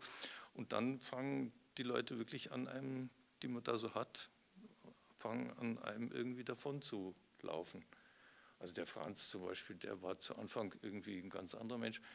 Und dann habe ich, wie gesagt, den Heiden gehört, habe ich gesagt, das ist Sauschneider, der ist der Sohn von einem Sauschneider. Und, und dann hat der Franz irgendwie so dann selber gesagt, in welche Richtung er gehen will sozusagen. Und dann, wenn ich mir am nächsten Morgen angeschaut habe, naja, manchmal war es jetzt ganz nett, dann lassen wir ihn da ruhig in der Richtung weiterlaufen. Und so, so ging das halt mhm. einfach. Aber es hat schon lang gedauert. Ja, hat schon lange gedauert, muss ich schon sagen. Für, für Ihr Gefühl? Für mein Sie, Gefühl. Sie wären ja. gern schneller fertig gewesen? Ich, ja, natürlich. Äh, wissen Sie, wenn man so, es hat ja vielleicht gewisse Vorteile, wenn man so spät anfängt wie ich, wenn man Debütant sozusagen ja. ist, in einem etwas fortgeschritteneren ja. Alter, um es mal so zu sagen. Äh, aber man hat dann schon auch manchmal das Gefühl, äh, ich würde eigentlich schon noch gern mehr schreiben, aber da muss ich mir ein bisschen dran halten. Ich kenne auch Leute, die haben über zehn Jahre an einem Buch ja, ja, herumgedoktort. Die haben aber früher dann. angefangen ja. als ich. Aber lustig, dass man dann herumdoktorn sagt, ne? Ja, ja. ja ist aber so. Das Doktorn ist auch so. ja. ja, dann machen wir noch einen Schlenker zurück zu, zum ja. Ort des Geschehens. Gerne. Ähm, ich lese Ihnen jetzt vielleicht vor, wie, also der Franz äh, ist ja relativ lang noch auf dem Land, es wird dann auch geschildert, wie er in die Schule geht und, und also Dinge. Jetzt kommt er aber dann nach Wien doch endlich. Äh, es ist mir dann doch gelungen, ihn nach Wien zu versetzen und ähm, eben äh, in diesem Vivarium zu arbeiten und kommt jetzt an den ersten Tag, soll er, wird er da empfangen und soll in Wien bei einem Bekannten von, von Kamera übernachten. Das ist der Maler Aquila. Sie kommen zu dem Aquila in die Wohnung und äh, der Maler scheint gar nicht da zu sein. Kamera führte Franz und Maria, die, die da mitgekommen ist, in einen Raum, in dem Palmen, Farme, Farne, Vasen mit lang verblühten Schnittblumen und Samtvorhänge ein, ein dickflüssiges Licht durchließen. Franz kam es vor wie Hüstensirup. An den Wänden hingen Gemälde. Das Fleisch der nackten Frauen hatte einen Grünstich wie verdorbene Wurst. Nach einer Zeit gewöhnt man sich in Wien ja an alles. Aber das, was man dort als erstes zu sehen bekommt, bleibt einem halt doch im Gedächtnis hängen. Angenehm zum Anschauen hat der Franz es nicht gerade gefunden. Diese grünstichigen Frauen haben ihn in den ersten Wiener Wochen die ganze Zeit verfolgt. Jetzt öffnet sich eine Tür, die sie zwischen den ganzen Pflanzen vorher nicht gesehen hatten, und der Maler Aquila trat heraus. Er musste es sein, Aquila nenne er sich erst seit er ein bekannter Maler ist, hatte Kamarin erklärt. Nur Aquila, äh, nichts weiter, den Vornamen habe er bei der Gelegenheit auch gleich gestrichen. Früher habe er Adler Adolf geheißen, aber mit so einem Namen malst du natürlich keine grünen Frauen. Der Maler Aquila hatte sich ein Stück Samt um äh, die rundlichen Hüften gewickelt, ansonsten trug er nichts. Äh, früher mal musste ein dürrer Kerl gewesen sein, das äh, sah man an den Ärmchen und den haltlosen Schultern. An seinen Bauch hatte er allerdings hart hingearbeitet, eine große weiße Kugel, die in dem zähen Licht des Raumes schwamm. Seine Zehennägel waren gelb, dick und bogen sich um die Zehenspitzen herum nach unten, als müssten diese empfindlichen Anhängsel seines Körpers besonders geschützt werden. Aquila nickte schweigend goss sich ein Glas Madeira ein, lehnte sich dann gegen eine Topfpalme und starrte auf Maria. So wie man ähm, in der Theke vom, vom Schlachter nach einem preiswerten Kalbsnierenbraten für das Sonntagsmahl schaut. Äh, Kamera hält dem Franz jetzt bei der Gelegenheit einen längeren, längeren Vortrag über den Unterschied zwischen ähm, Fotografie und Malerei. Kamera wies auf äh, die Gemälde, die zwischen Samt und Palmen vor sich hinschwollen. Es ist ja was sehr Rätselhaftes mit der Fotografie. Ich weiß nicht, Franz, ob du darüber schon mal nachgedacht hast. Einerseits geht jeder, ohne überhaupt darüber nachzudenken, davon aus, Der Fotograf ist dabei gewesen, deshalb muss das, was er herzeigt, einfach wahr sein. Schließlich hat ein hat sein Apparat aufgenommen, der keine Vorlieben oder Abneigung hat. Der Apparat und die Gegenwart desjenigen, der den Apparat bedient, bezeugen die Wahrheit. Andererseits lügt die Fotografie sozusagen grundsätzlich. Sie erfasst sich in irgendeinem Augenblick, meistens im Falschen. Das bist nicht du, nicht einmal, wenn du dich nackt herzeigen musst. Die Gemälde dagegen, die du hier siehst, die erfassen die Frauen so, wie sie wirklich sind. Aquila hat diese Frauen gepackt und in Stücke gerissen und sie dann mit Pinsel und Farbe auf seiner Leinwand wieder zusammengesetzt. Ein bisschen viel Grün vielleicht, naja, aber sonst das Wesentliche. Ich frage mich immer, warum die Zivilisation den umgekehrten Weg eingeschlagen hat. Eigentlich hätte zuerst die Fotografie erfunden werden müssen und als zweites dann die Malerei. Der Weg muss doch vom Zufälligen zum Wesentlichen gehen, nicht umgekehrt. Ich werde dir gleich in den nächsten Tagen beweisen, wie wichtig dieses Problem ist gerade auch für unsere Arbeit im Vivarium ist, die Wissenschaft muss sich genau wie die Malerei um das Wesentliche kümmern, äh, um den inneren Kern der Dinge, nicht um das Zufällige. Das innere Wesen muss nach außen gestülpt werden. Damit Sie äh, vielleicht eine Vorstellung bekommen, wie dieses äh, Wesen erfasst wurde, das Innere nach außen gestülpt in der Wissenschaft und wie sich ähm, also Kameras Ideen davon im der tagtäglichen Arbeit im Vivarium niedergeschlagen haben, lese ich jetzt eine kleine Stelle vor, wie, wie, wie die Arbeit sich dort abgespielt hat.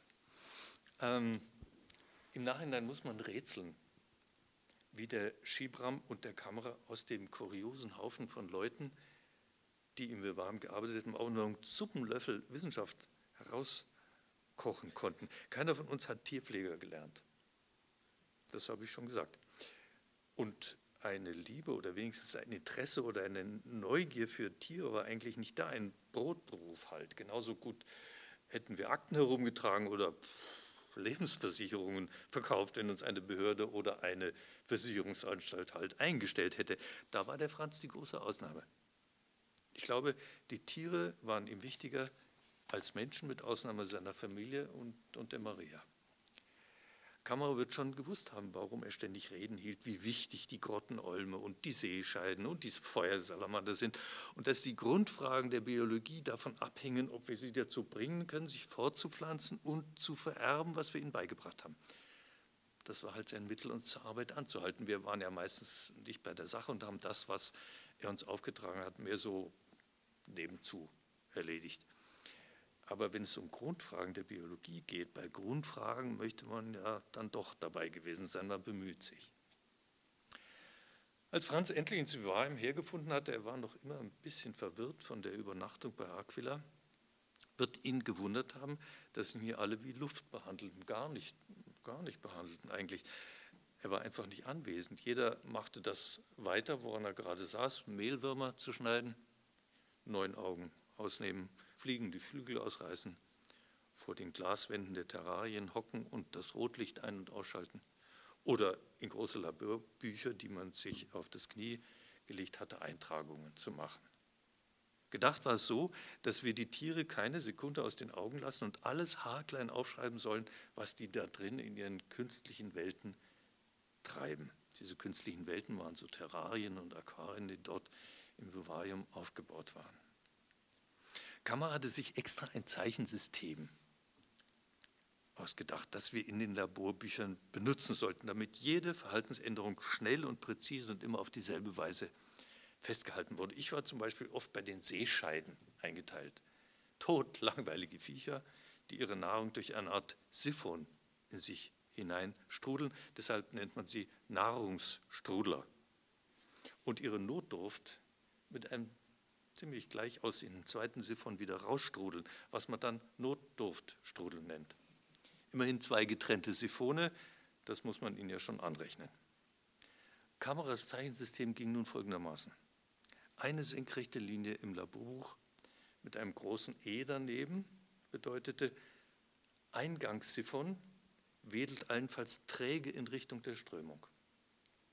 Eine Wellenlinie mit einem A hieß, Ausgangssiphon strudelt kraftvoll gegen die Strömungsrichtung.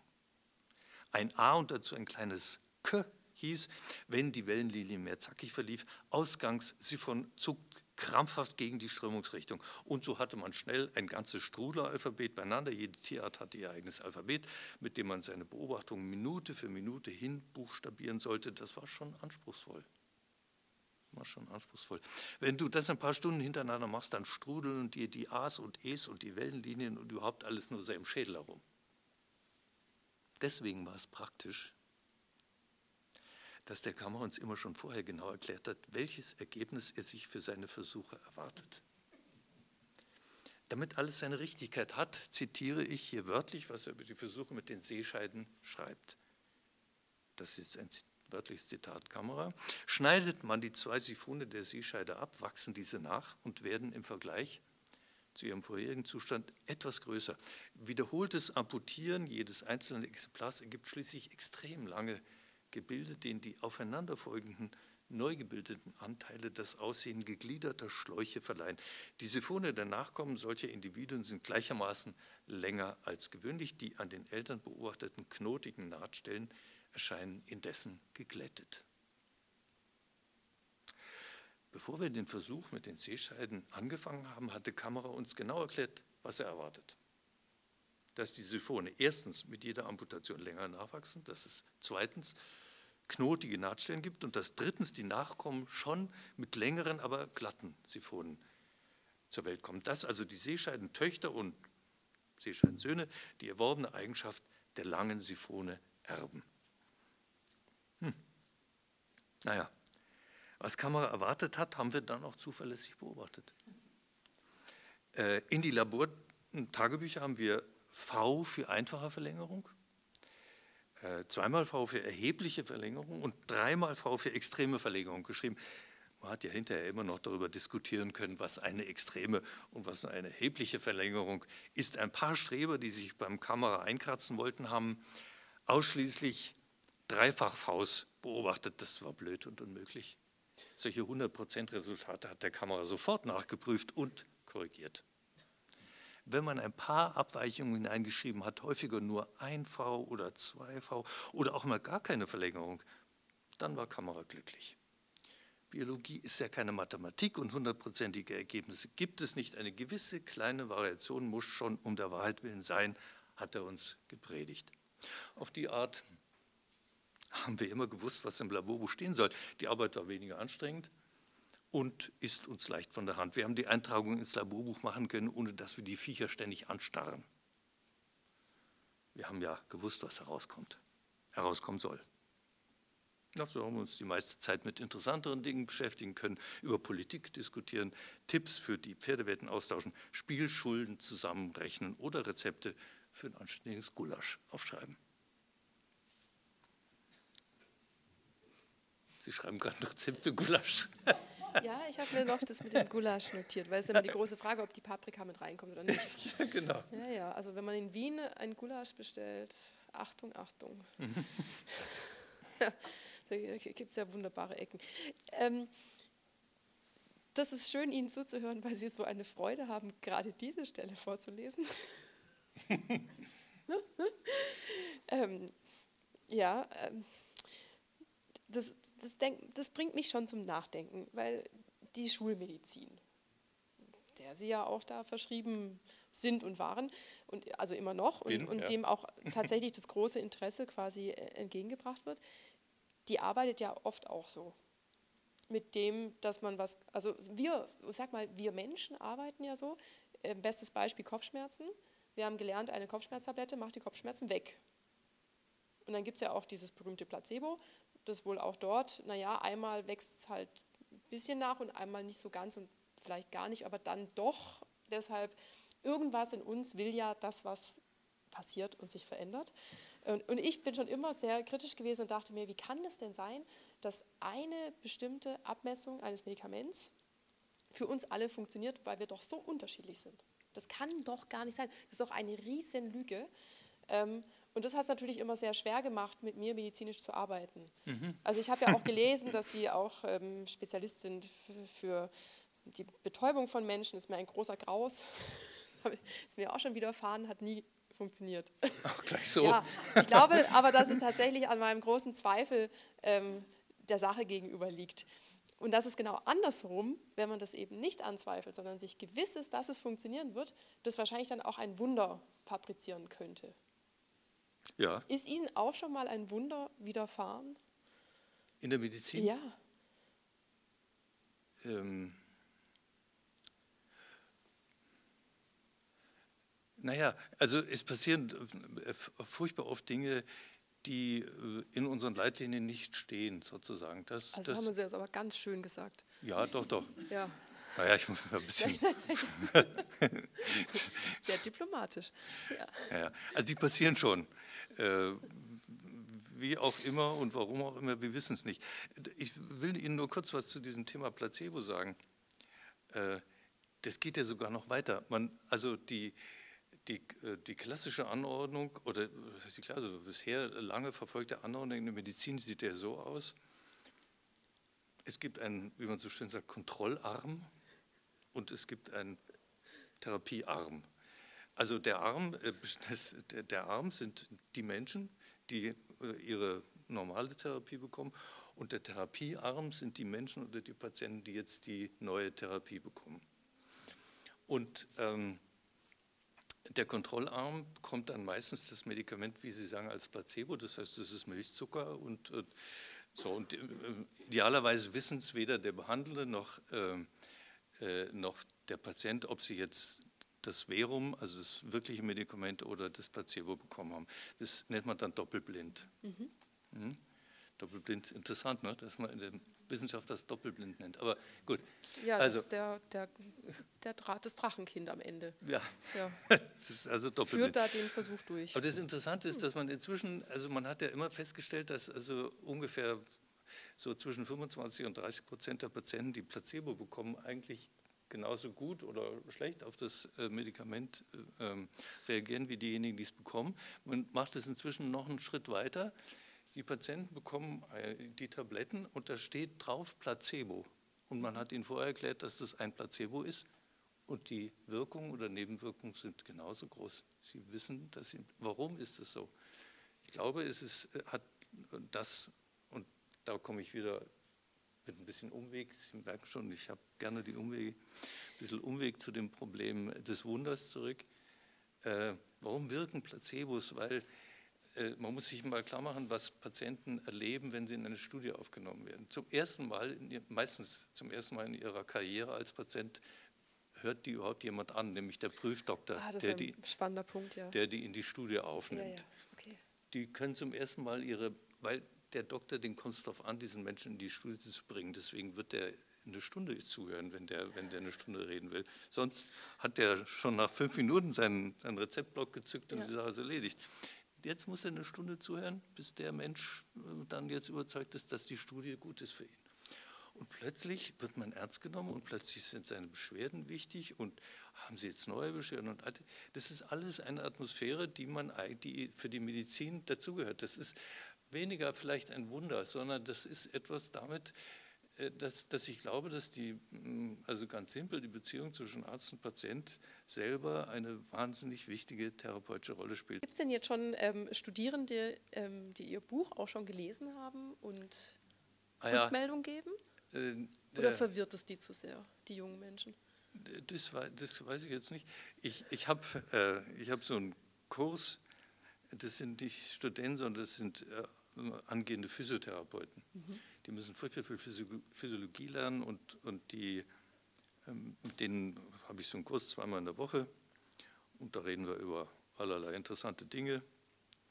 Ähm, und äh, die, äh, bei denen gibt es viele, da kommen immer wieder welche, manchmal kommen sie zu einer Lesung. Also jetzt, wie ich das Buch vorgestellt habe, waren eine ganze Truppe da, das war wirklich sehr nett. Und äh, es kommen auch welche, äh, dann im Unterricht vor kurzem einer für, für, Weihnachten die ganze Familie mit Büchern beschenkt von dem Sauschneider und, und da musste ich, glaube ich, fünf Bücher, glaube ich, signieren und so. Ob die die selber jetzt gelesen haben, weiß ich nicht. Was ich allerdings weiß, ist eine ganz andere Frage, ähm, dass ich von denen sehr, viele lerne, sehr viel lerne. Mhm. Also äh, ich von denen lerne, äh, dass man überhaupt nicht Angst haben muss, dumme Fragen zu stellen, sondern möglichst viel dumme Fragen stellt. Mhm. Und äh, das hilft mir. Also ich äh, finde so äh, jetzt, was so naturwissenschaftliche Dinge angeht und wie kann man die darstellen und so, das lerne ich von, von denen. Ob die jetzt so furchtbar viel von mir lernen, weiß ich nicht. Aber ah, ich, ich glaube ja schon, dass der beste Lehrer der ist, der bis zum Ende Schüler bleibt. Ja, das, das hat was für, hat was für ja, sich, weil ich, ich, kann, ich, muss das ja auch wahrnehmen, dass ich was lerne vom mhm. anderen. Mhm. Und, und wenn ich dann noch eine Geschichte darüber erzählen kann, ja. dann kann ich das wieder jemand anderem mitgeben. Mhm. Ja, ja. Das denke ich schon. Ja, ja. Ähm. Sie recht. Deshalb auch die Geschichte. Äh, wollen wir noch mal in die Geschichte eintauchen? Wir ja. haben noch mal. Ja. Ja. Gut. Ich erzähle jetzt äh, äh, einen äh, Ausschnitt aus einem öffentlichen Rededuell, das ähm, stattfindet zwischen Kamera und, und einem Mann, der heißt Othenio Abel. Den Othenio Abel hat es auch gegeben. Das war ein äh, Paläobiologe, ähm, ein sehr berühmter Mann, äh, der äh, die Paläobiologie äh, mit begründet hat.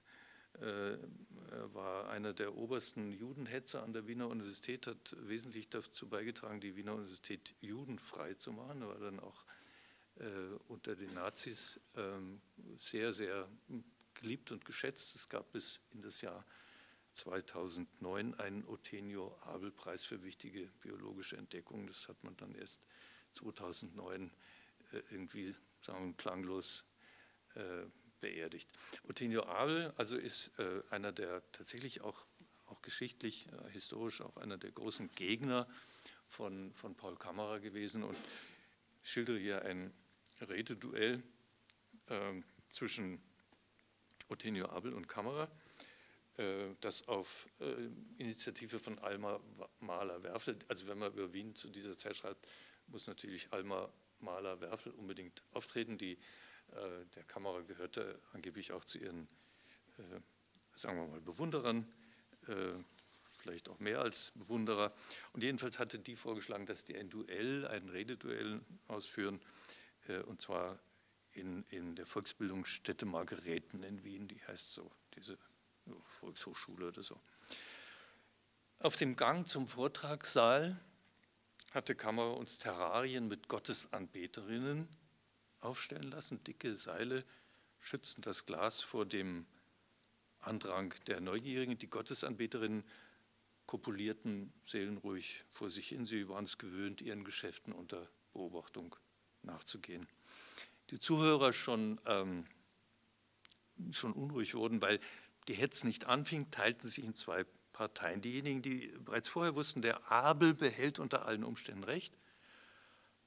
Und die andere Hälfte, die, also Abel Othenio, Othenio Abel, und die andere Hälfte, die ebenso sicher wusste, der Kamera gewinnt.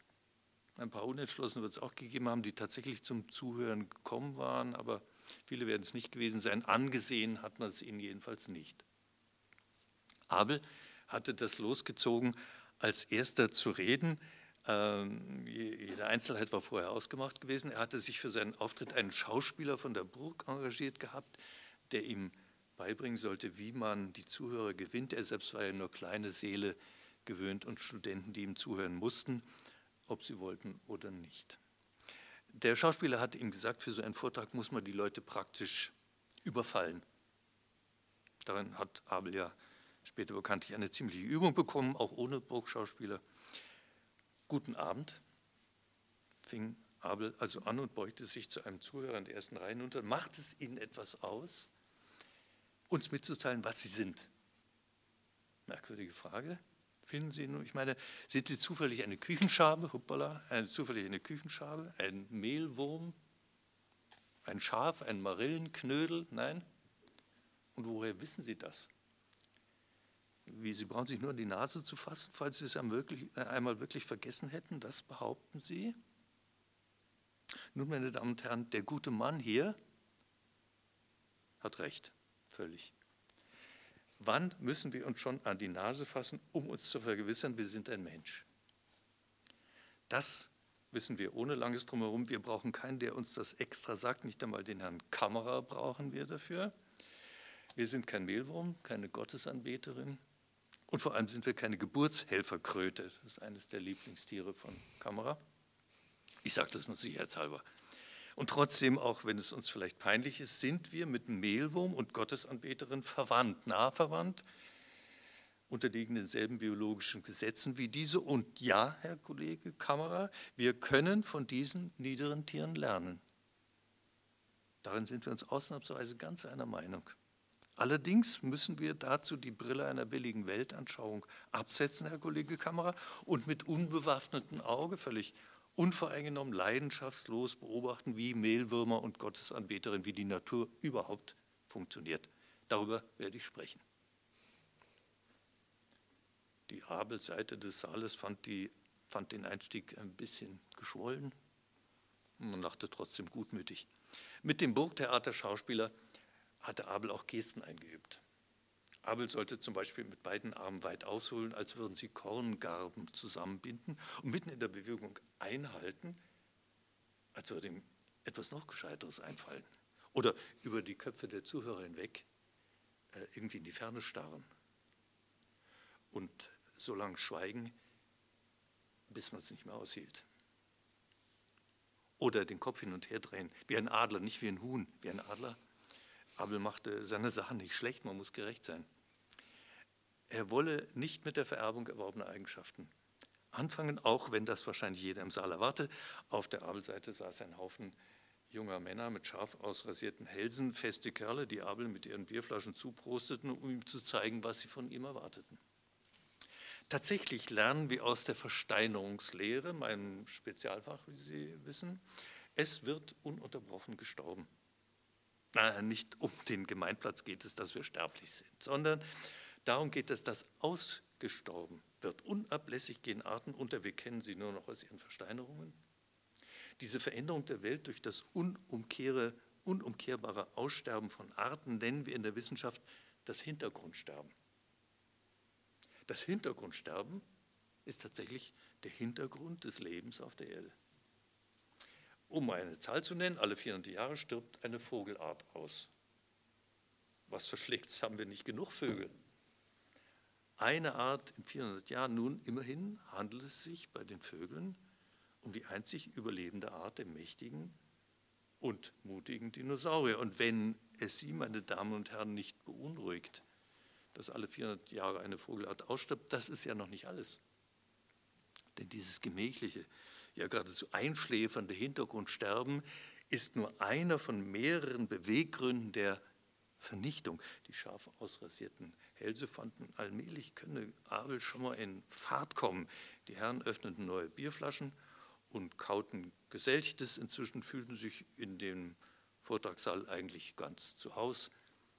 Damen waren eher weniger.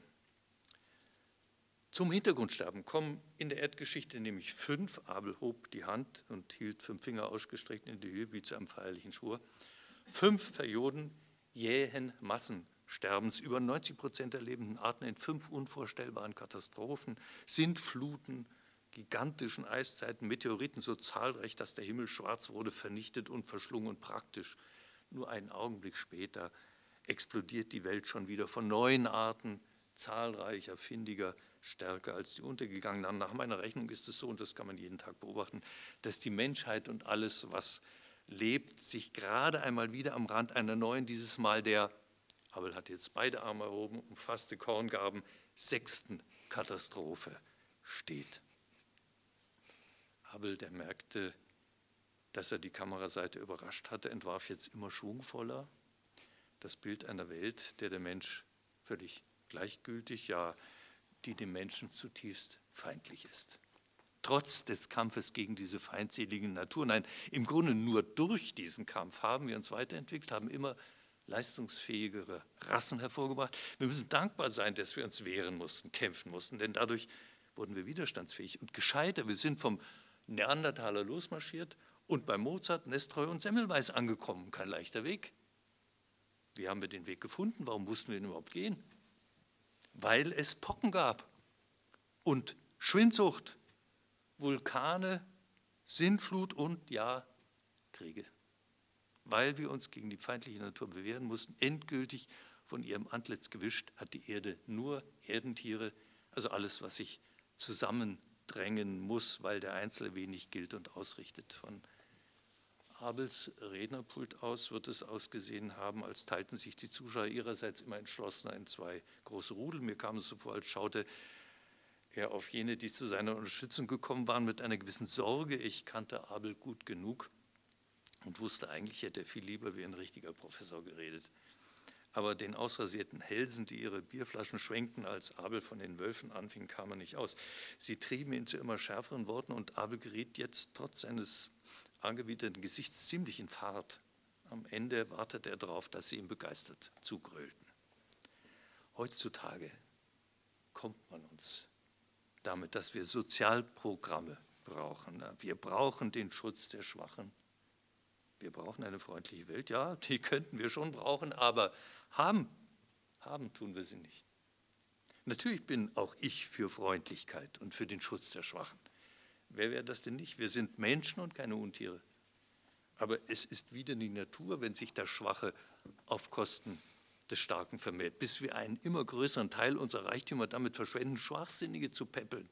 Jawohl, schützen wir die Schwachen, aber sorgen wir doch wenigstens dafür, dass die Schwachheit nicht zunimmt. In dieser Welt schützen wir die Wölfe und nicht die Schafe. Kümmern wir uns darum, dass die Starken sich vermehren, sonst haben wir den Kampf gegen die unerbittliche Natur verloren bevor wir ihn überhaupt angefangen haben. Reißen wir alle künstlichen Schranken nieder, die unser Volk trennen, akzeptieren wir nur noch die natürlichen Schranken, die zwischen stark und schwach bestehen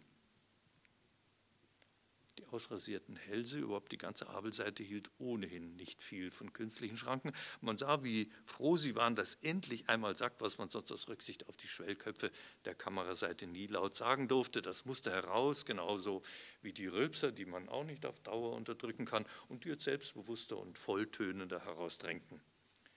Man schaute auf die Kameraseite hinüber, man fühlte sich als Wolfsrudel, man streckte die Mittelfinger in diese arroganten Fressen da drüben. Und wo es schon mal so verheißungsvoll angefangen hat, wollte jetzt keiner den Spielverderber machen. Am nächsten Tag berichteten die Zeitungen, was sich anschließend im Margareten abgespielt hatte. Die Schlagzeilen hießen, das fesche Favoriten gibt Anschauungsunterricht in Darwin oder Survival of the Fittest wörtlich genommen oder scharf rasiert gegen Schillerkragen, keine Ahnung, was sie damit meinten. Jedenfalls ging das was der Abel hätte erklären wollen, ein paar Minuten versucht es ja noch in einer wüsten katholischen Rauferei unter. Im Nachhinein muss ich sagen, habe ich mich an dem Tag am meisten über die Frau Mahler gewundert. Maria ist natürlich sofort los auf die ausrasierten Hälse. Einer von, von denen hat ihr den Arm auf den Rücken gedreht und nur dreckig gelacht, wie sie nach hinten ausgetreten hat. Seine Kumpane haben sich im Kreis drumherum gestellt. Da ist die Frau Mahler hinüber auf die Abelseite ja, gerauscht, hat die angesoffenen Mannsbilder zur Seite geschoben. Sie, junger Mann, werden das Mädchen augenblicklich loslassen und sich bei ihr entschuldigen. Hat sie gesagt, nicht laut, aber schneidend und irgendwie haben die ausrasierten Hälse den Ton auch gleich verstanden und gehorcht. Der Kerl hat Maria natürlich tatsächlich ausgelassen. Entschuldigt hat er sich nicht. Und bevor die Helden sich erholt hatten, ist Frau Mahler mit Maria an der Hand schon wieder auf der Kameraseite gewesen. Eine Frau wie eine Granate. Das hatte der Bickel schon getroffen, bei dem es sich übrigens jetzt auszahlte, dass er in seiner Freizeit immer mit der Heimatwehr unterwegs war. Er übernahm das Kommando über die Vivarium-Mannschaft, Kamera, Schibram und die Frauen, die in die Mitte einen Ring bilden und Abmarsch blaffte er und brachte uns wahrhaftig unbeschädigt aus dem Margareten heraus. Franz, der vor lauter dem Abel zuhören zuerst gar nicht mitbekommen hatte, dass eine gewaltige Prügelei fällig war, deckte uns den Rücken. Er hatte eine unbändige Kraft haben können. Das wusste man, seit er den Stier von Josepha weggerissen hat. Er war ein Grübler, ein Zweifler, ein Beobachter, ja, aber wenn es darauf angekommen ist, hat er so gut hingelangt wie nur irgendeiner. Hatte sein ingenieursmäßiges Geschau auf und schaute sich sozusagen selber interessiert dabei zu, wie er den Deppen das Kreuz abschlug. Jetzt habe ich weit vorgegriffen, aber die Sache Margareten hat mich beschäftigt. Außerdem sieht man daran ja auch, dass es um etwas gegangen ist.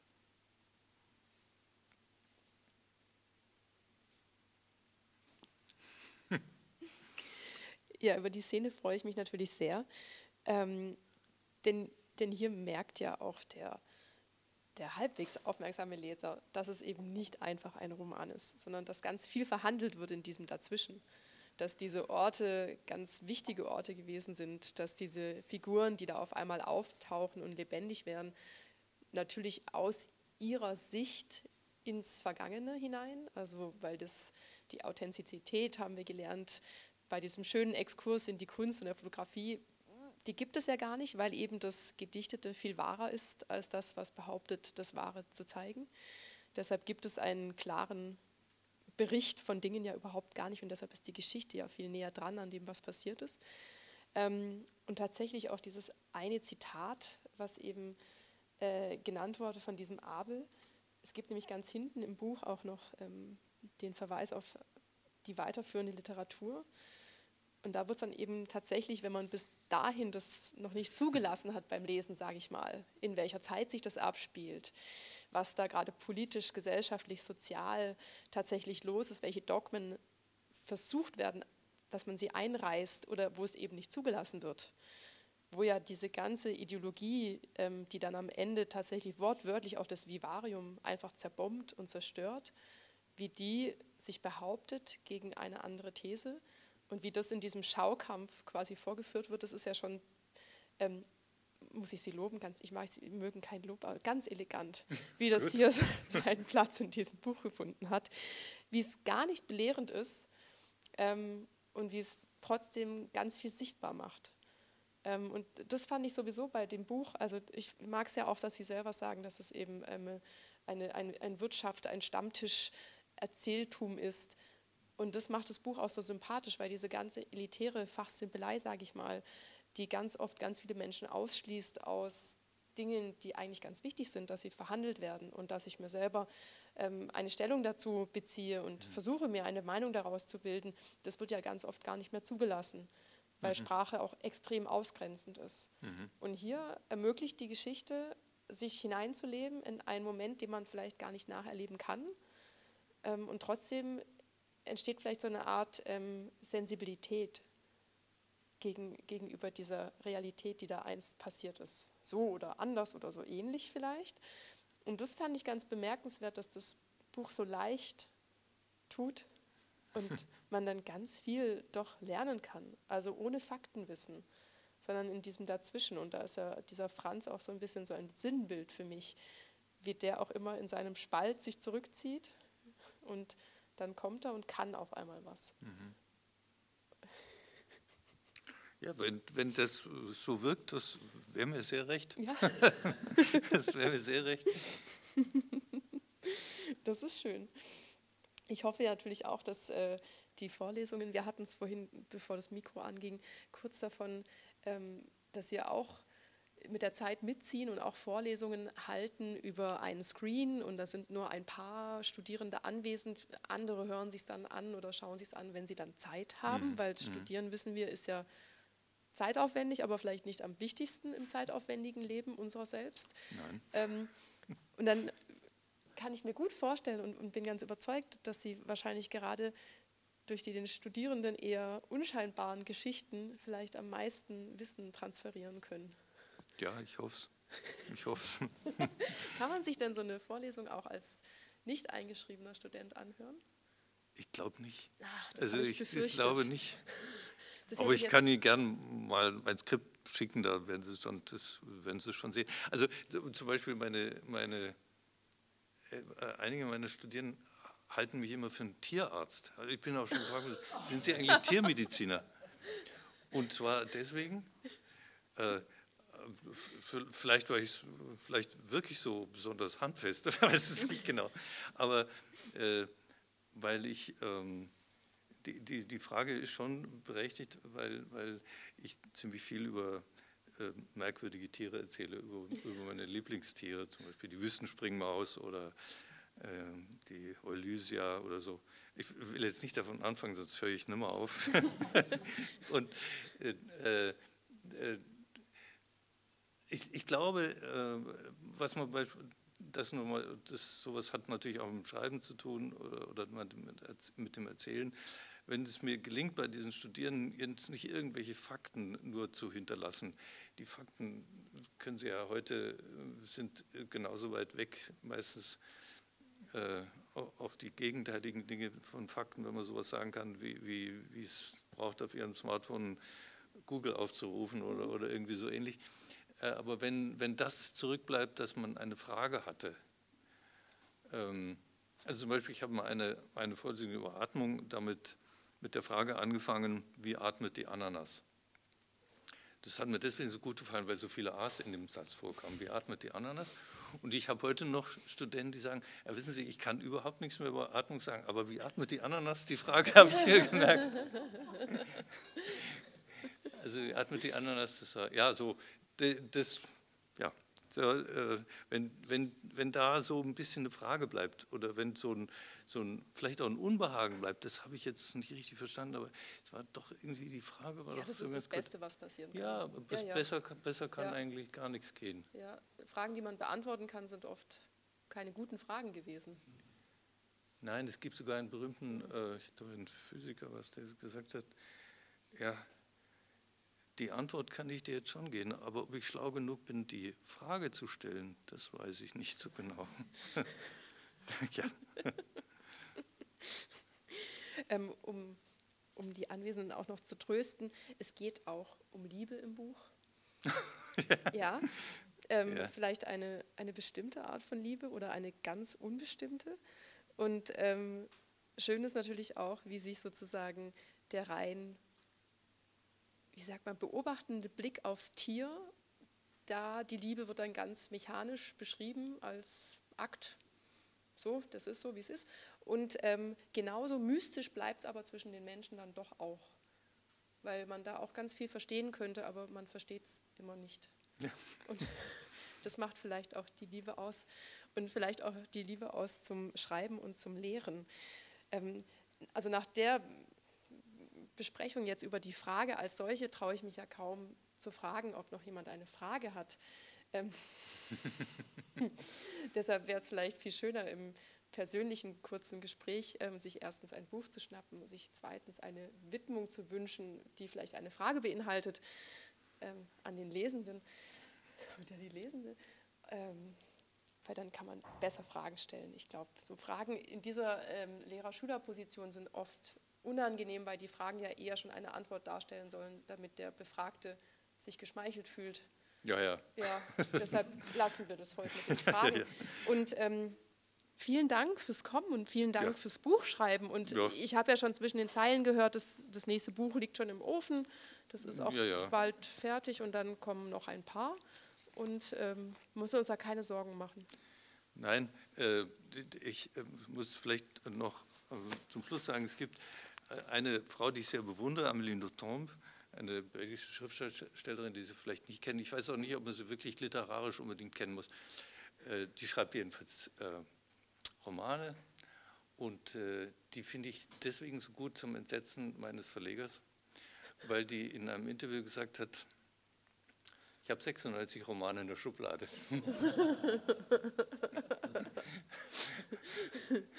Habe ich gedacht, ist doch mal ein Vorbild.